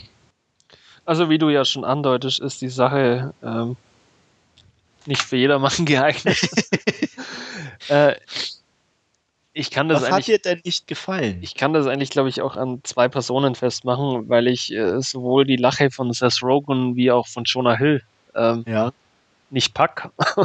okay. Es ist dann einfach, also es war dann einfach äh, zu viel für mich und äh, der Trailer. Aber so, so viel lachen die doch gar nicht. Ja, aber auch, auch, auch die Figuren und, und dieses äh, Angebiedere von, von Jonah Hill äh, ist irgendwie. Ja, aber das ist ja gerade der Gag dabei. Ja, aber er ist halt nicht witzig. Oh, ich Gott. ich auch. und, äh, also, wie du schon sagst, es sind halt durchaus etliche äh, lustige Sachen dabei. Also da dieser Kurzauftritt von Rihanna oder auch äh, Michael Sarah ist Rolle, die drin ist, Emma Watson, ist, ist noch gar nicht äh, ja. gefallen, der Name. Ähm, auch, ich wollte nicht alle äh, ja, spoilern. ja, äh, auch, auch, ja, die Sachen sind, sind auch wirklich gut und die sind im Trailer auch entsprechend ja prominent äh, verarbeitet worden. Aber der Film hat halt bei mir über, über die Laufzeit von, von 100, 110 Minuten ähm, dann einfach auf, auf die Länge nicht mehr funktioniert. Also das, mir war es dann zu viel und auch äh, was dann ja eher so in der zweiten Hälfte passiert, ähm, fand ich dann übertrieben und doof, muss ich ganz ehrlich sagen. Und ja. ähm, das hat mir irgendwie dann den Spaß an dem Film einfach verhagelt. Okay. Ah, ich fand das lustig alleine irgendwie da als sie draußen sind und James Franco endlich im Lichtstrahl steht und sich nicht zusammenreißen kann. Ja, fand ich grandios. Ich fand den Film auch grandios. Ich hatte den damals schon im Kino gesehen in der Originalfassung und ja. war sehr angetan davon. Und da stehe ich noch immer. Inzwischen habe ich die Blu-ray im Regal und also ich werde mir auch. Der ist leider noch extrem teuer, aber irgendwie und ähm, aber ich, wenn der mal billig ist, werde ich mir den definitiv zulegen. Das ist so, so ein Partyfilm, das ist so ein Abhängfilm. Klar, ich meine, das ist wirklich so ein Ding, da, da stimme ich Wolfgang zu. Man muss dann mit den Leuten ähm, ja können, sage ich jetzt mal. Aber wenn du da mit zwei davon, die doch eine, eine sehr ähm, tragende Rolle tragende Rolle spielen, dann nicht klarkommst, ähm, funktioniert halt auch der Rest nicht mehr ganz so gut. Also das kann ich absolut nachvollziehen. Mich stören sie nicht, weil ähm, ja, es ist halt ihre Rolle und ähm, die ist nervig angelegt, gerade auch bei Jonah Hill ähm, mit seiner Art, aber es passt einfach und äh, auch mein James Franco mit seiner ähm, ja, tollen Wohnung und seinem tollen Haus. Mhm. Also, also und, und Franco mochte ich auch irgendwie. Also das ja. war, ähm, Aber auch die, die haben doch alle irgendwo, auch, auch Danny McBride, die haben doch alle ihren Schatten. Warum dann gerade Seth Rogen und, und Jonah Hill nicht? Keine Ahnung, die, ich pack die beiden nicht. Ich pack die auch ja. in, in, anderen Filmen irgendwie nicht, nicht wirklich. Also da. Hast du Moneyball gesehen? Ja, habe ich gesehen. Da spielt er auch überraschend äh, gut, äh, Jonah okay, Hill. Ich also, bin jetzt auch ja. gespannt auf, auf The Wolf of Wall Street, den Amazon heute verschickt hat, äh, ja. wo er angeblich auch ganz gut spielen soll. Äh, also ist vielleicht doch eher so die, die, die Komödien von ihm, ja, die dir dann also so zusagen. Okay. Es ist dann echt nicht meins. Ja. Schade eigentlich. Also wie gesagt, ähm, es ist meins. Äh, ich hatte es nicht gedacht. Ich hatte auch schwere Bedenken, weil ich fand den Trailer nicht so lustig irgendwie. Ich meine, wir hätten den auch mal besprochen. Ja. Ähm, wo ich auch, glaube ich, sagte irgendwie, na, ich weiß nicht. Aber ich bin froh, dass ich mir ausgeliehen habe und ähm, ja, er ist einfach dumm genug, um mir zu gefallen. Ähm, spricht nicht unbedingt für mich, aber gut. ja. Mehr fällt mir dazu gar nicht ein. Was hattest du eigentlich gegeben, Stefan? Weißt du das noch? Ich, acht auf jeden Fall. Acht, ne? Also ja. ich meine auch irgendwie, also. Wie gesagt, und ich werden wir bald möglichst zulegen, um ihn nochmal anzugucken. Hm. Ja, äh, ich habe dann parallel oder ein paar Tage später äh, das britische Pendant sozusagen, zumindest was den Titel betrifft, angeguckt. Äh, The World's End. Und ähm, ja, Edgar Wright kennt, glaube ich, jeder und auch seine anderen beiden Teile der nachträglich zwar so genannten, aber doch so genannten Cornetto-Trilogie. Ähm, Shaun of the Dead kennt jeder, ich denke Hot Fuzz auch. The World's End ist neben, nach dem Zombie und der Polizei äh, die Alien-Fassung. Natürlich wieder mit äh, Simon Peck und Nick Frost. Und ähm, es geht um fünf Jugendfreunde, Gary, Oliver, Andrew, Peter und Steven, die äh, in ihrer Jugendzeit in den 90er den Pubcrawl ähm, versucht hatten. Das ist eine Kneipentour in der Ziel darin besteht, zwölf Pubs an einem Abend zu besuchen und in jedem äh, äh, Pub ein Bier zu trinken. Äh, als Jugendliche sind sie irgendwie so bei zwei Dritteln oder der Hälfte gescheitert. Und ähm, Gary, der eigentlich nie erwachsen wurde, versucht, seine Freunde zu begeistern in den, naja, ich glaube, ich will nicht viel sagen, aber 40ern, äh, diesen Pubcrawl endlich äh, umzusetzen. Ähm, er hat eine Art, alle ja ein bisschen hinters Licht zu führen und ähm, setzt auch sein nicht immer die Wahrheit ein, um das zu erreichen, was er möchte. Ähm, auf jeden Fall kommen alle wieder zusammen in, den, in ihren Heimatort Newton Haven und beginnen natürlich sofort äh, mit ihrer Tour, die aber irgendwie ein bisschen merkwürdig beginnt äh, für den Zuschauer zumindest, weil alles irgendwie sehr ähnlich aussieht. Auch die Menschen sich irgendwie etwas komisch verhalten.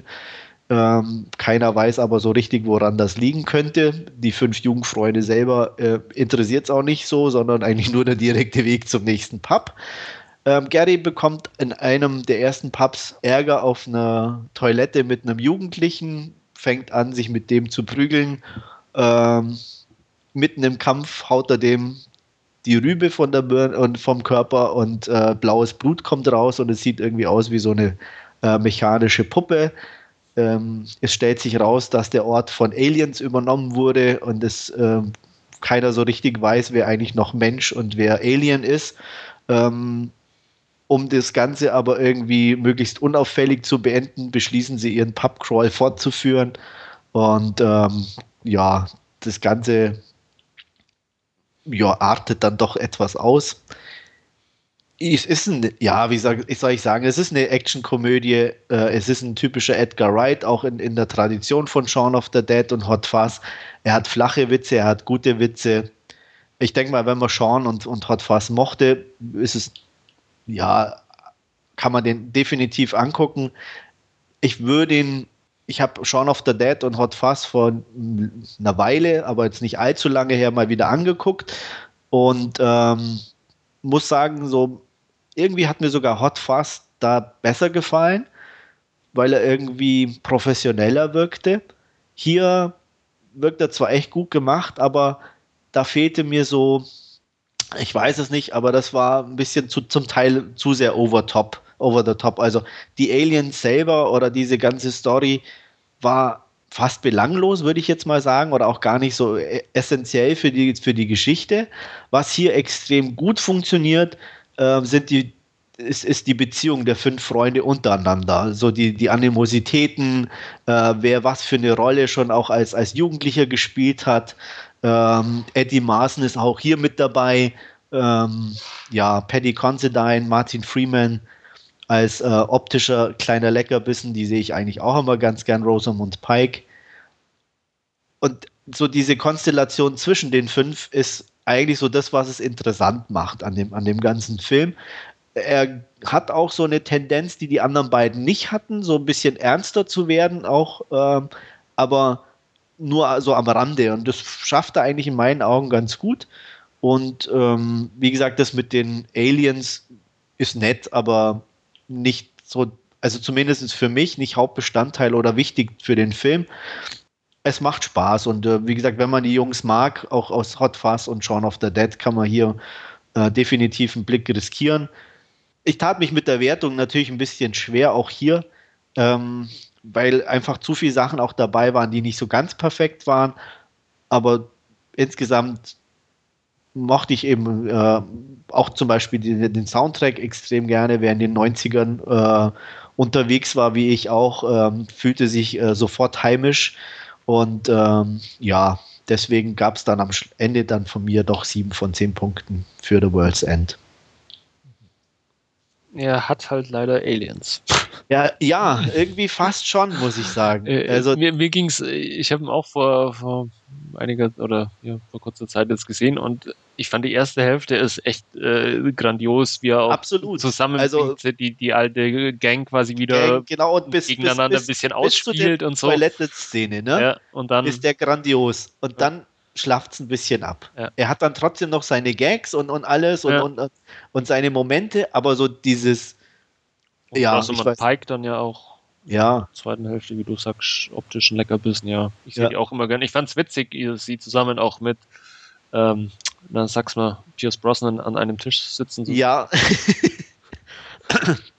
James Bond lässt grüßen. Ja. Mhm.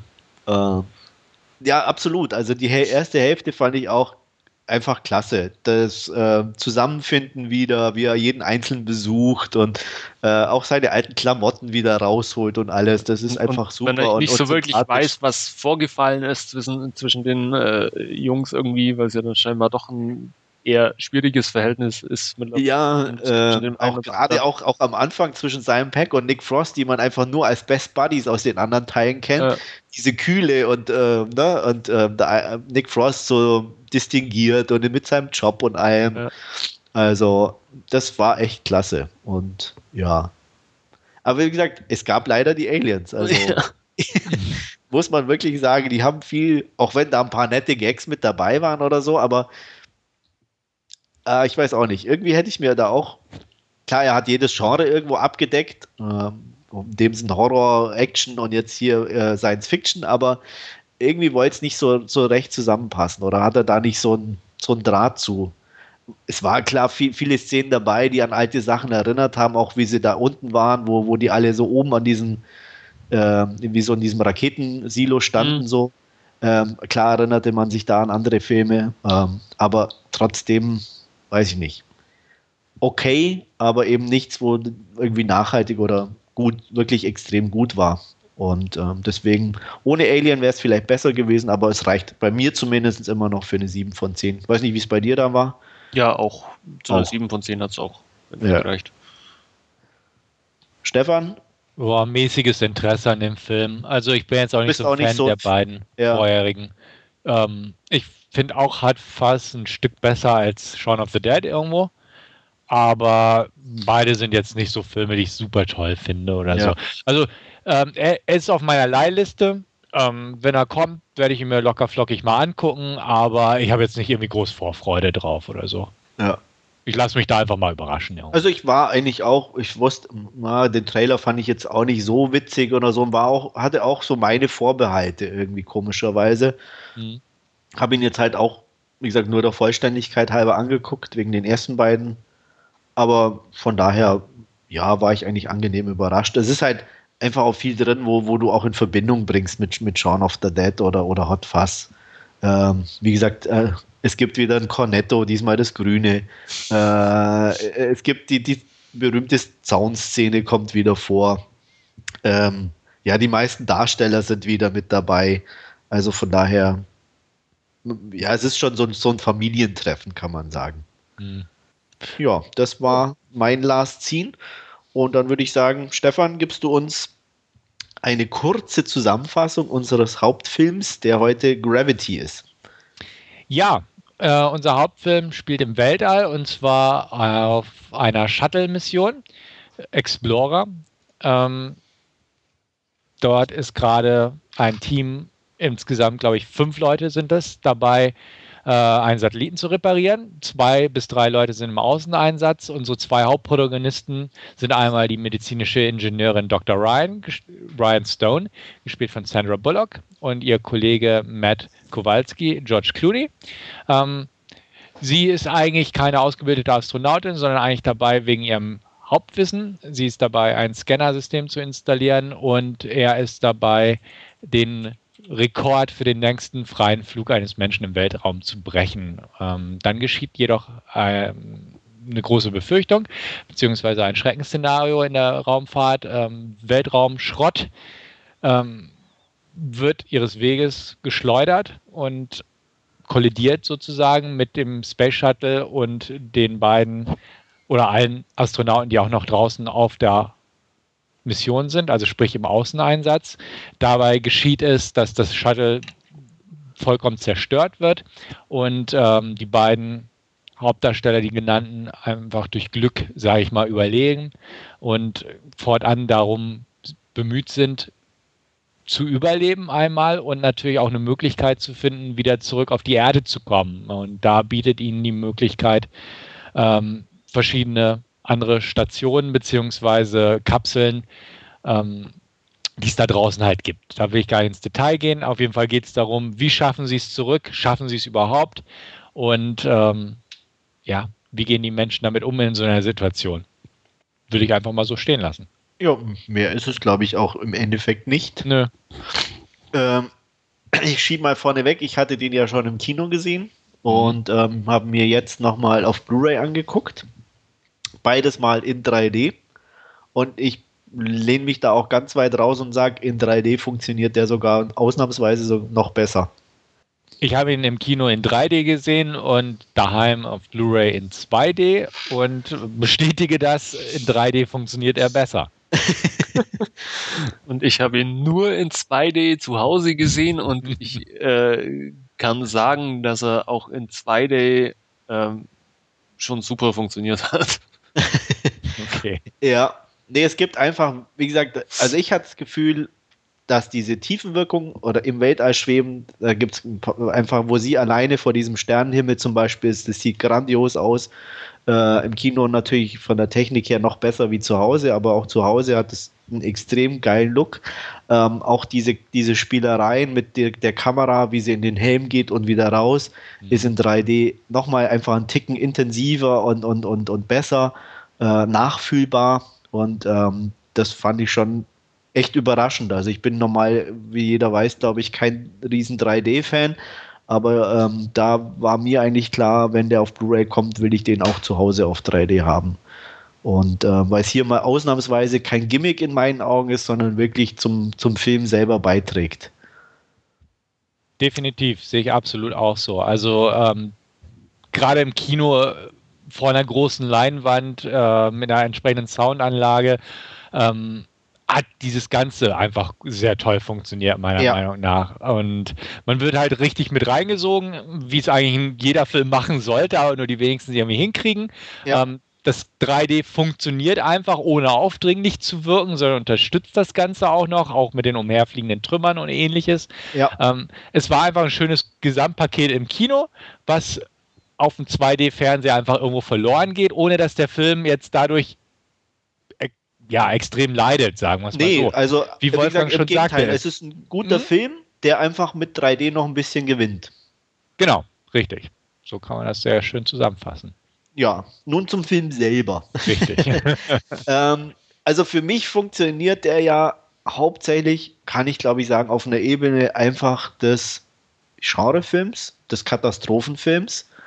Ähm, wo er für mich nicht so funktioniert hatte, war mit diesen, naja, äh, versuchten Gedankenanstößen oder, oder Anregungen, die er durch verschiedene Shots äh, hatte. Da fand ich ihn im Ansatz sogar eher peinlich. Na, ganz so weit würde ich nicht gehen. Ich weiß genau, was du meinst und ich kann es auch nachvollziehen, aber peinlich? Wirklich? Ja, im Ansatz. Also so, ich weiß nicht, das war mir zu aufgesetzt irgendwie. Also, ähm, Ja, es war schon vordergründig, das auf jeden ja, Fall. Ja, also zu vordergründig für mich. Also, mhm. ähm, wir können ja eine Szene rausnehmen, ohne jetzt zu ins, sehr ins Detail zu gehen, ist, wenn sie das erste Mal in die Raumstation reinkommt. Ich glaube, das hatte ich auch schon nach meinem Kinobesuch mal angesprochen oder, oder geschrieben, äh, als sie sich auszieht und dann, äh, sie ist ja durchgefroren oder halt äh, muss sich erstmal wieder fangen und äh, sie sich in eine bestimmte Körperposition begibt mit den Kabeln, was halt einfach 1A nach Embryohaltung und äh, Fötus aussieht. Und das war einfach für mich so plakativ, dass es mich echt gestört hat. Auch, auch einfach so, diese, die, wie sie so diese Position schon echt, ja, völlig bewusst, also mir das einnimmt in dem Sinn. Das wirkte für mich nicht natürlich. Mhm. Und wie gesagt, so, so, so Sachen gab es halt ein, zwei, ähm, die vielleicht als Gedankenanregungen äh, zu gedacht sind oder warum auch immer, keine Ahnung. Aber das war was, wo es für mich zum Beispiel halt bei dem Film mich nicht völlig rausgerissen hat, aber wo ich sagte, nee, das brauche ich nicht. Also, Man hätte es nicht gebraucht. Also das sehe ich auch so. Also es hat mich nicht rausgerissen und es fällt natürlich auf und es ist sehr vordergründig und offensichtlich, gebe ich dir vollkommen recht, aber es hat mich jetzt nicht so gestört, weil es irgendwo ähm, ja so eine Leitlinie war, die sich durch den kompletten Film ja. zog irgendwo. Also es hat ja. mich leicht gestört, wie gesagt, aber mhm. weil es einfach insgesamt gut gemacht ist, auch von der Spannung und der Action her, äh, war es dann so für mich so noch okay, sagen wir mal so. Mhm. Wolfgang? Also mich hat das jetzt auch nicht wirklich gestört oder aus, aus dem Film irgendwie ja. rausgerissen oder so. Ich fand das eigentlich auch ja fast schon irgendwie sehr natürlich, wenn man da eben dann ja in diesen Weiten des Weltraums sich irgendwie bewegt, was der Film ja auch irgendwie schafft, äh, einfach mit ein paar Kamerafahrten irgendwie äh, darzustellen, was man so eigentlich bei irgendwelchen Science-Fiction-Filmen oder so eigentlich nie äh, so wahrnimmt, ähm, ist schafft Gravity dann doch irgendwie da diese Weite und äh, ja diese auch diese Gefahr, die eben davon ausgeht, ähm, doch sehr gut rüberzubringen und es ist damit sicherlich in, in erster Linie auch, auch ein ähm, Survival-Streifen in, in, erster Linie. Ähm, und dann, wie du sagst, sind ein paar so ja, Sachen drin, die einen halt ein bisschen zum Nachdenken auffordern sollen, ähm, die mich jetzt aber in keiner Weise irgendwie gestört hätten an dem Film hätten sie mich auch, also wie gesagt, es ist immer in Relation. Also es ist nicht so, dass sie mich komplett oder ich, äh, ah und was weiß ich, aber die einfach zum Rest hin irgendwie auffallen und wo ich einfach was, also die, die Idee dahinter ist okay, aber ich fand einfach die Umsetzung irgendwie zu plakativ und zu sehr in the face. Ähm, und das hat mich einfach irgendwie gestört. Nicht, dass er es versucht hat oder gemacht hat. Nee, völlig legitim, alles okay auch, auch am, am, Ende, wie gesagt, wie sie rauskommt und, und aus dem Wasser und alles, ne, so, ah, das, das hätte man irgendwie, ich weiß auch nicht, äh, davor noch musste ja auch, es geht ja nicht, dass sie einfach nur, nein, davor musste man auch noch den Frosch sehen, so, also auch diese Verbindung ne, mit der Evolution. Ah, der Frosch war bestimmt nur wegen dem 3D-Effekt da. Wahrscheinlich, genau. ne, das, das, also das war mir einfach zu viel um zu sagen, ich kann es ignorieren oder völlig drüber hinweg zu gehen, aber der Rest war gut genug, um es vernachlässigen zu können. Ja. Und der Rest, ja, was mich, oder ich, um mal die, die negativen Sachen noch abzuhaken, was mich auch ein bisschen gestört hat, war der Score. Den fand ich ein bisschen zu kitschig. Ja, der war halt Hollywood-typisch. Ja, also ja. da hätte ich mir auch irgendwie, ich weiß auch nicht, ein bisschen was anderes gewünscht. Es war mir so, ja, wie gesagt, zu kitschig irgendwo. Mhm. In manchen Phasen zumindest. Mhm. Um dann mal zu den positiven Sachen zu kommen, äh, ich fand den Film an sich und die Erfahrung äh, unglaublich packend. Es ist, ja. äh, ja. glaube ich, seit langem mal wieder einer äh, von den Filmen, die einen äh, gerade beim ersten Mal anschauen richtig mitgenommen haben. Absolut. Also da ist auch ein, wirklich ein Film, wo man so von der ersten bis zur letzten Minute dabei bleibt in dem ja. Sinne. Ne? So, das hat er definitiv drauf. Deswegen sage ich ja, für mich funktioniert er extrem gut, einfach so als als, als, als, als Survival-Action-Genre, wie man auch immer es nennen will, Film, weil er so die, die einfach in der Richtung in meinen Augen komplett alles richtig macht. Ja, also definitiv. Ähm, er, man, man kann sich in die Figuren reinversetzen, vielleicht weniger in Clooney's Figur, aber durchaus in Sandra Bullocks Figur, finde ich. Ja. Einfach durch was sie da durchgehen muss oder wie, wie sich, ähm, was für Gedankengänge man hat in so einer Situation eventuell und solche Sachen. Und ähm, es bleibt dabei immer spannend, obwohl es einfach eine Gradlinigkeit drin ist irgendwo. Ja. Und ähm, auch nicht so viel Abwechslung, weil im Prinzip geht es nur, man hangelt sich von einem Ort zum nächsten. Ja. Äh, aber trotzdem ist es jetzt nicht irgendwie, dass man denkt, ach, schon wieder sowas oder so. Ähm, nee, also ich fand auch, der, der packt da einen, der Film, der hat einen emotional irgendwo angesprochen, dadurch, dass man sich auch reinversetzen konnte und erzählt einfach eine schöne, einfache Geschick Geschichte, die aber funktioniert. Definitiv. Ja. Ähm, ja, also er hat jetzt nicht, wie gesagt, Charakterzeichnungen sind jetzt nicht die, die tiefsinnigsten oder tiefschürfendsten. Die Dialoge sind jetzt auch nicht vielleicht die besten. Und über nee. diese eine Szene mit dem Funkgerät kann man sich streiten, denke ich mal. Ja. Ob die jetzt gut ist oder nicht oder nervig oder furchtbar oder doch passend irgendwo. Aber ähm, er ist einfach, ich sag mal, irgendwo ein Crowdpleaser. Also er ist, er ist ein Hollywood-Film ganz klar. Deswegen auch Score und so schiebe ich mal darauf. Ähm, Gerade am Ende gebe ich dir vollkommen recht, da ist die Musikuntermalung doch sehr deutlich kitschig. Ja.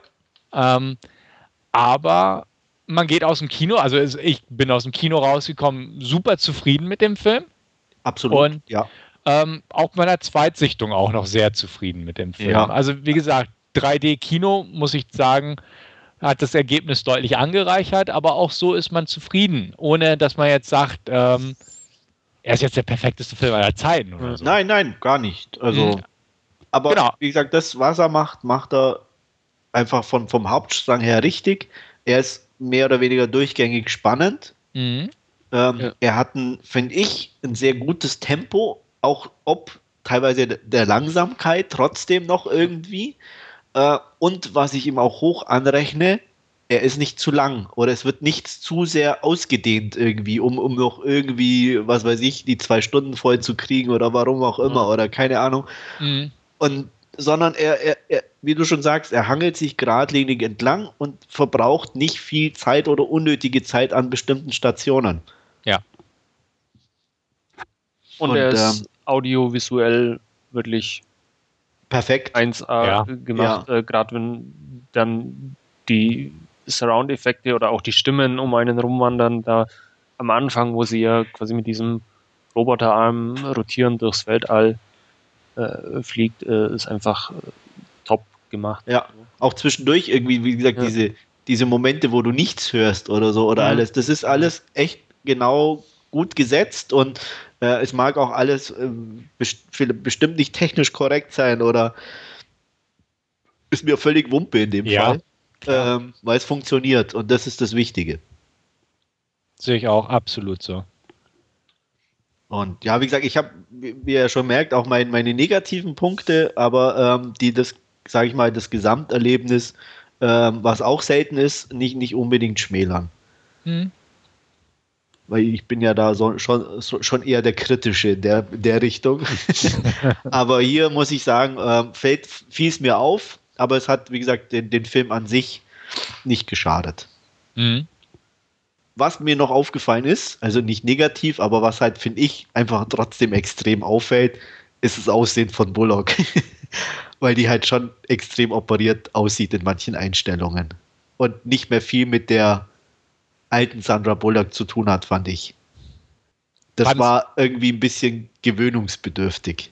Ja, jetzt die nächste Frage. Ja. Fandest du sie dadurch unattraktiv oder fandst du sie nur künstlich? Eigentlich weder das eine noch das andere komischerweise, sondern einfach nur, also auch nicht in jeder, aber in manchen Einstellungen ähm, sah es komisch aus. Anders kann ich es nicht sagen. Mhm. Äh, wie gesagt, vor allem, weil, weil man sie einfach anders in Erinnerung hat und, und sie ja auch sehr prägnante Rollen irgendwie auch gespielt hat oder äh, ich, ich, ich nenne es mal ganz dumm, wie auch mit ihr oder ich zumindest mit ihr aufgewachsen bin in dem Sinne. ähm, ne, von, von, von ihren ersten Rollen mit Sylvester Stallone und wo ja. man sie so als nettes, pausbäckiges, nicht, also klar geschmacksabhängig, ich fand die nie hübsch, aber immer sympathisch. Mhm. Und ähm, jetzt mein klar, die wird älter oder so, aber es war einfach irgendwie, sie, also ich muss mal sagen, sie, sie war eine andere Person irgendwo in einer gewissen Art und Weise. Hm. Im Ansatz noch erkennbar, aber doch anders. Also ähm, ich will das nicht werten. Wie gesagt, wenn sie der Meinung ist, sie muss sich operieren lassen oder Botox nehmen oder so, das haben wir ja bei Nicole Kidman ja auch irgendwie. Ähm, okay, aber es hat jetzt hier ihre Performance, fand ich jetzt nicht beeinträchtigt oder so. Äh, die war absolut in, Ordnung. Ich würde jetzt nie sagen Oscar-Material, wie manche schon gesagt haben, aber einfach passend und gut gespielt, gar keine Frage. Aber wie gesagt, in dem Sinne, dass man sie eben von früher her kennt, in Anführungsstrichen, mhm. ähm, wirkte das Aussehen dann doch manchmal schon etwas befremdlich. Kein Nachvollziehen. Also deswegen hat mich nur interessiert, ob du es jetzt irgendwie schlimm findest. Nee, so. also wie und, gesagt, ähm, kann ich nicht sagen. Es ist halt, wie gesagt. Ähm, ja. Und Nicole Kidman kommt mir bei solchen Diskussionen auch wieder in den Sinn immer. Ja. Also, also ähm, Bei weil, ihr ist es irgendwie anders. Also sie ist ja irgendwie, sie sieht einfach immer so, so glatt aus. Ne? Ja, oder als also, neg ganz Negativbeispiel mal Ashley Judd anschauen. Oh ja. Ja. ja. Oh, äh, und wie heißt sie? Ähm, Frau von Antonio Banderas. Ja, okay, gut, der ist ja furchtbar. ja, aber es ist halt, aber da ist es noch extremer, ne? Ja, also, da ist es furchtbar. Also, ja, das, also das ist der und, Unterschied, finde ich auch. Ja, also da sieht es halt wirklich scheiße aus und schlecht aus. Wie gesagt, auch bei, bei, bei, bei Sandra Bullock ist so, aber bei ihr hatte ich immer nie das Gefühl, das ist irgendwie ganz schlecht. Also ich, sondern eher einfach irgendwie sie ist eine andere muss, Person. Muss gestehen, äh, wenn, wenn du das jetzt nicht gesagt hättest, mir wäre es überhaupt nicht aufgefallen irgendwie. Was? Ich hatte das überhaupt operiert ist? Ich hatte also ich habe ehrlich, also jetzt nie so so genau betrachtet, dann scheinbar äh, wäre mir jetzt dann, dann, dann musst du dir mal wirklich zwei Bilder nebeneinander legen. Aber ja. die sieht ja schon mal ganz extrem anders aus. Finde ich auch. Also sie hat sich definitiv verändert. Ich fand auch, sie hat Botox oder wie auch immer, ob es nur noch. Botox, sie hat, also ich bin da sicher, die Nase oder so, also da ist auf jeden Fall was gemacht. Also es ist nicht nur Botox, die hat sich richtig operieren lassen. Okay. Ah, CGI-Effekte. ja, genau. ja. Ja, wie also, gesagt, ohne immer. Wertung. Also wie gesagt, ich, ich ja. muss das weder schön noch, noch toll oder auch hässlich, äh, war es für mich nicht. Also kann ich nicht sagen, es ist auch ihre Entscheidung. Ich, ich bewerte ihre Leistung in dem Film. Mhm. Ähm, die ist gut, absolut angemessen. Sie, sie bringt die Rolle gut rüber. Auch man kann mit ihr äh, mit, mitfiebern sozusagen. Ähm, aber eben, wenn ich sie dann sehe und an die Sandra Bullock denke, die ich aus anderen Filmen, mit denen ich groß geworden bin, kenne, ist es für mich eine andere Person, weil sie völlig anders aussieht. Ja, die Sandy. Ja. Ja. ähm, ja. Mhm. Ansonsten, ja, haben wir eigentlich, denke ich, alles mehr oder weniger abgehakt. Ähm, optischen Leckerbissen, soundtechnischen Leckerbissen. Ähm, die Blu-ray fand ich super. Weiß nicht, denke bei euch auch genauso, auch in 2D. Ja. Äh, ziemlich klasse Material. Äh, spannender Film, auch beim erneuten Angucken, muss ich sagen. Auch wenn man weiß, was passiert. Ähm, klar, nicht mehr ganz so spannend wie beim ersten Mal, aber immer noch. Und deswegen gibt es von mir auf jeden Fall eine 8 von 10. Also bei mir ist es zwiespältig, einfach weil ich im Kino, ich habe auch nochmal nachgeguckt, eine 9 von 10 gegeben habe und jetzt zu Hause halt unter diesen, muss man ja auch sagen, veränderten Voraussetzungen. Ja. Genau. Da, da würde ich eigentlich auch nur noch eine 8 geben. Also ist es halt so zwiespältig. Ja. Große Leinwand, Riesenanlage, 3D, 9 von 10. Zu Hause, ja. vernünftige Anlage, sag ich mal, 2D, großer Fernseher, aber halt keine Riesenleinwand, 2D. Ja, hätte ich auch nie gedacht, dass ich meinen Film schlechter bewerte, ja. zwei, ne? oder, oder, nicht schlecht, aber anders bewerte ja, mit 3D. Ja. Also genau, lustig. also deswegen schwer zu bewerten. Ähm, da ich ihn ja jetzt auf 2D geguckt habe und wir, sage ich mal, unsere Kino, Heimkino-Besprechung hier mehr oder weniger haben, ja. 8 von 10. Wolfgang? Ähm, ich habe auch zwei Wertungen und zwar beim ersten Mal einfach, weil er mich so unglaublich gepackt hat ähm, als, als filmisches Erlebnis, äh, 10 ja. von 10. Und äh, okay. ich habe ihn dann auch jetzt zur Vorbereitung eben auf dem Podcast äh, nochmal angeschaut und da muss ich gestehen, da verliert er dann ein bisschen, weil, also gerade wenn man kurz äh, aufeinanderfolgend anschaut, weil einfach natürlich äh, das, was passiert, ja, schon bekannt ist und dann ist es ähm, teilweise auch äh, diese eine Szene da in dieser ähm, Soyuz-Kapsel mit dem Funkgerät ein ähm, bisschen lang äh, auch. von, von daher ähm, bei der Zweitsichtung dann nur noch 9 von 10. Mhm. Okay. Ja. Aber auch wieder relativer Konsens, würde ich mal ja. sagen. Ne? Mhm. Aber schön. Auf jeden Fall hatten wir unseren Spaß, denke ich. Und äh, mir hat es auf jeden Fall auch Spaß gemacht, die, den Podcast wieder aufzunehmen. Ich freue mich aufs nächste Mal. Verbleibt bis dahin euer Andreas und tschüss. Ja, vielen Dank fürs Zuhören und bis zum nächsten Mal. Tschüss. Danke auch von mir. Auf Wiederhören und tschüss.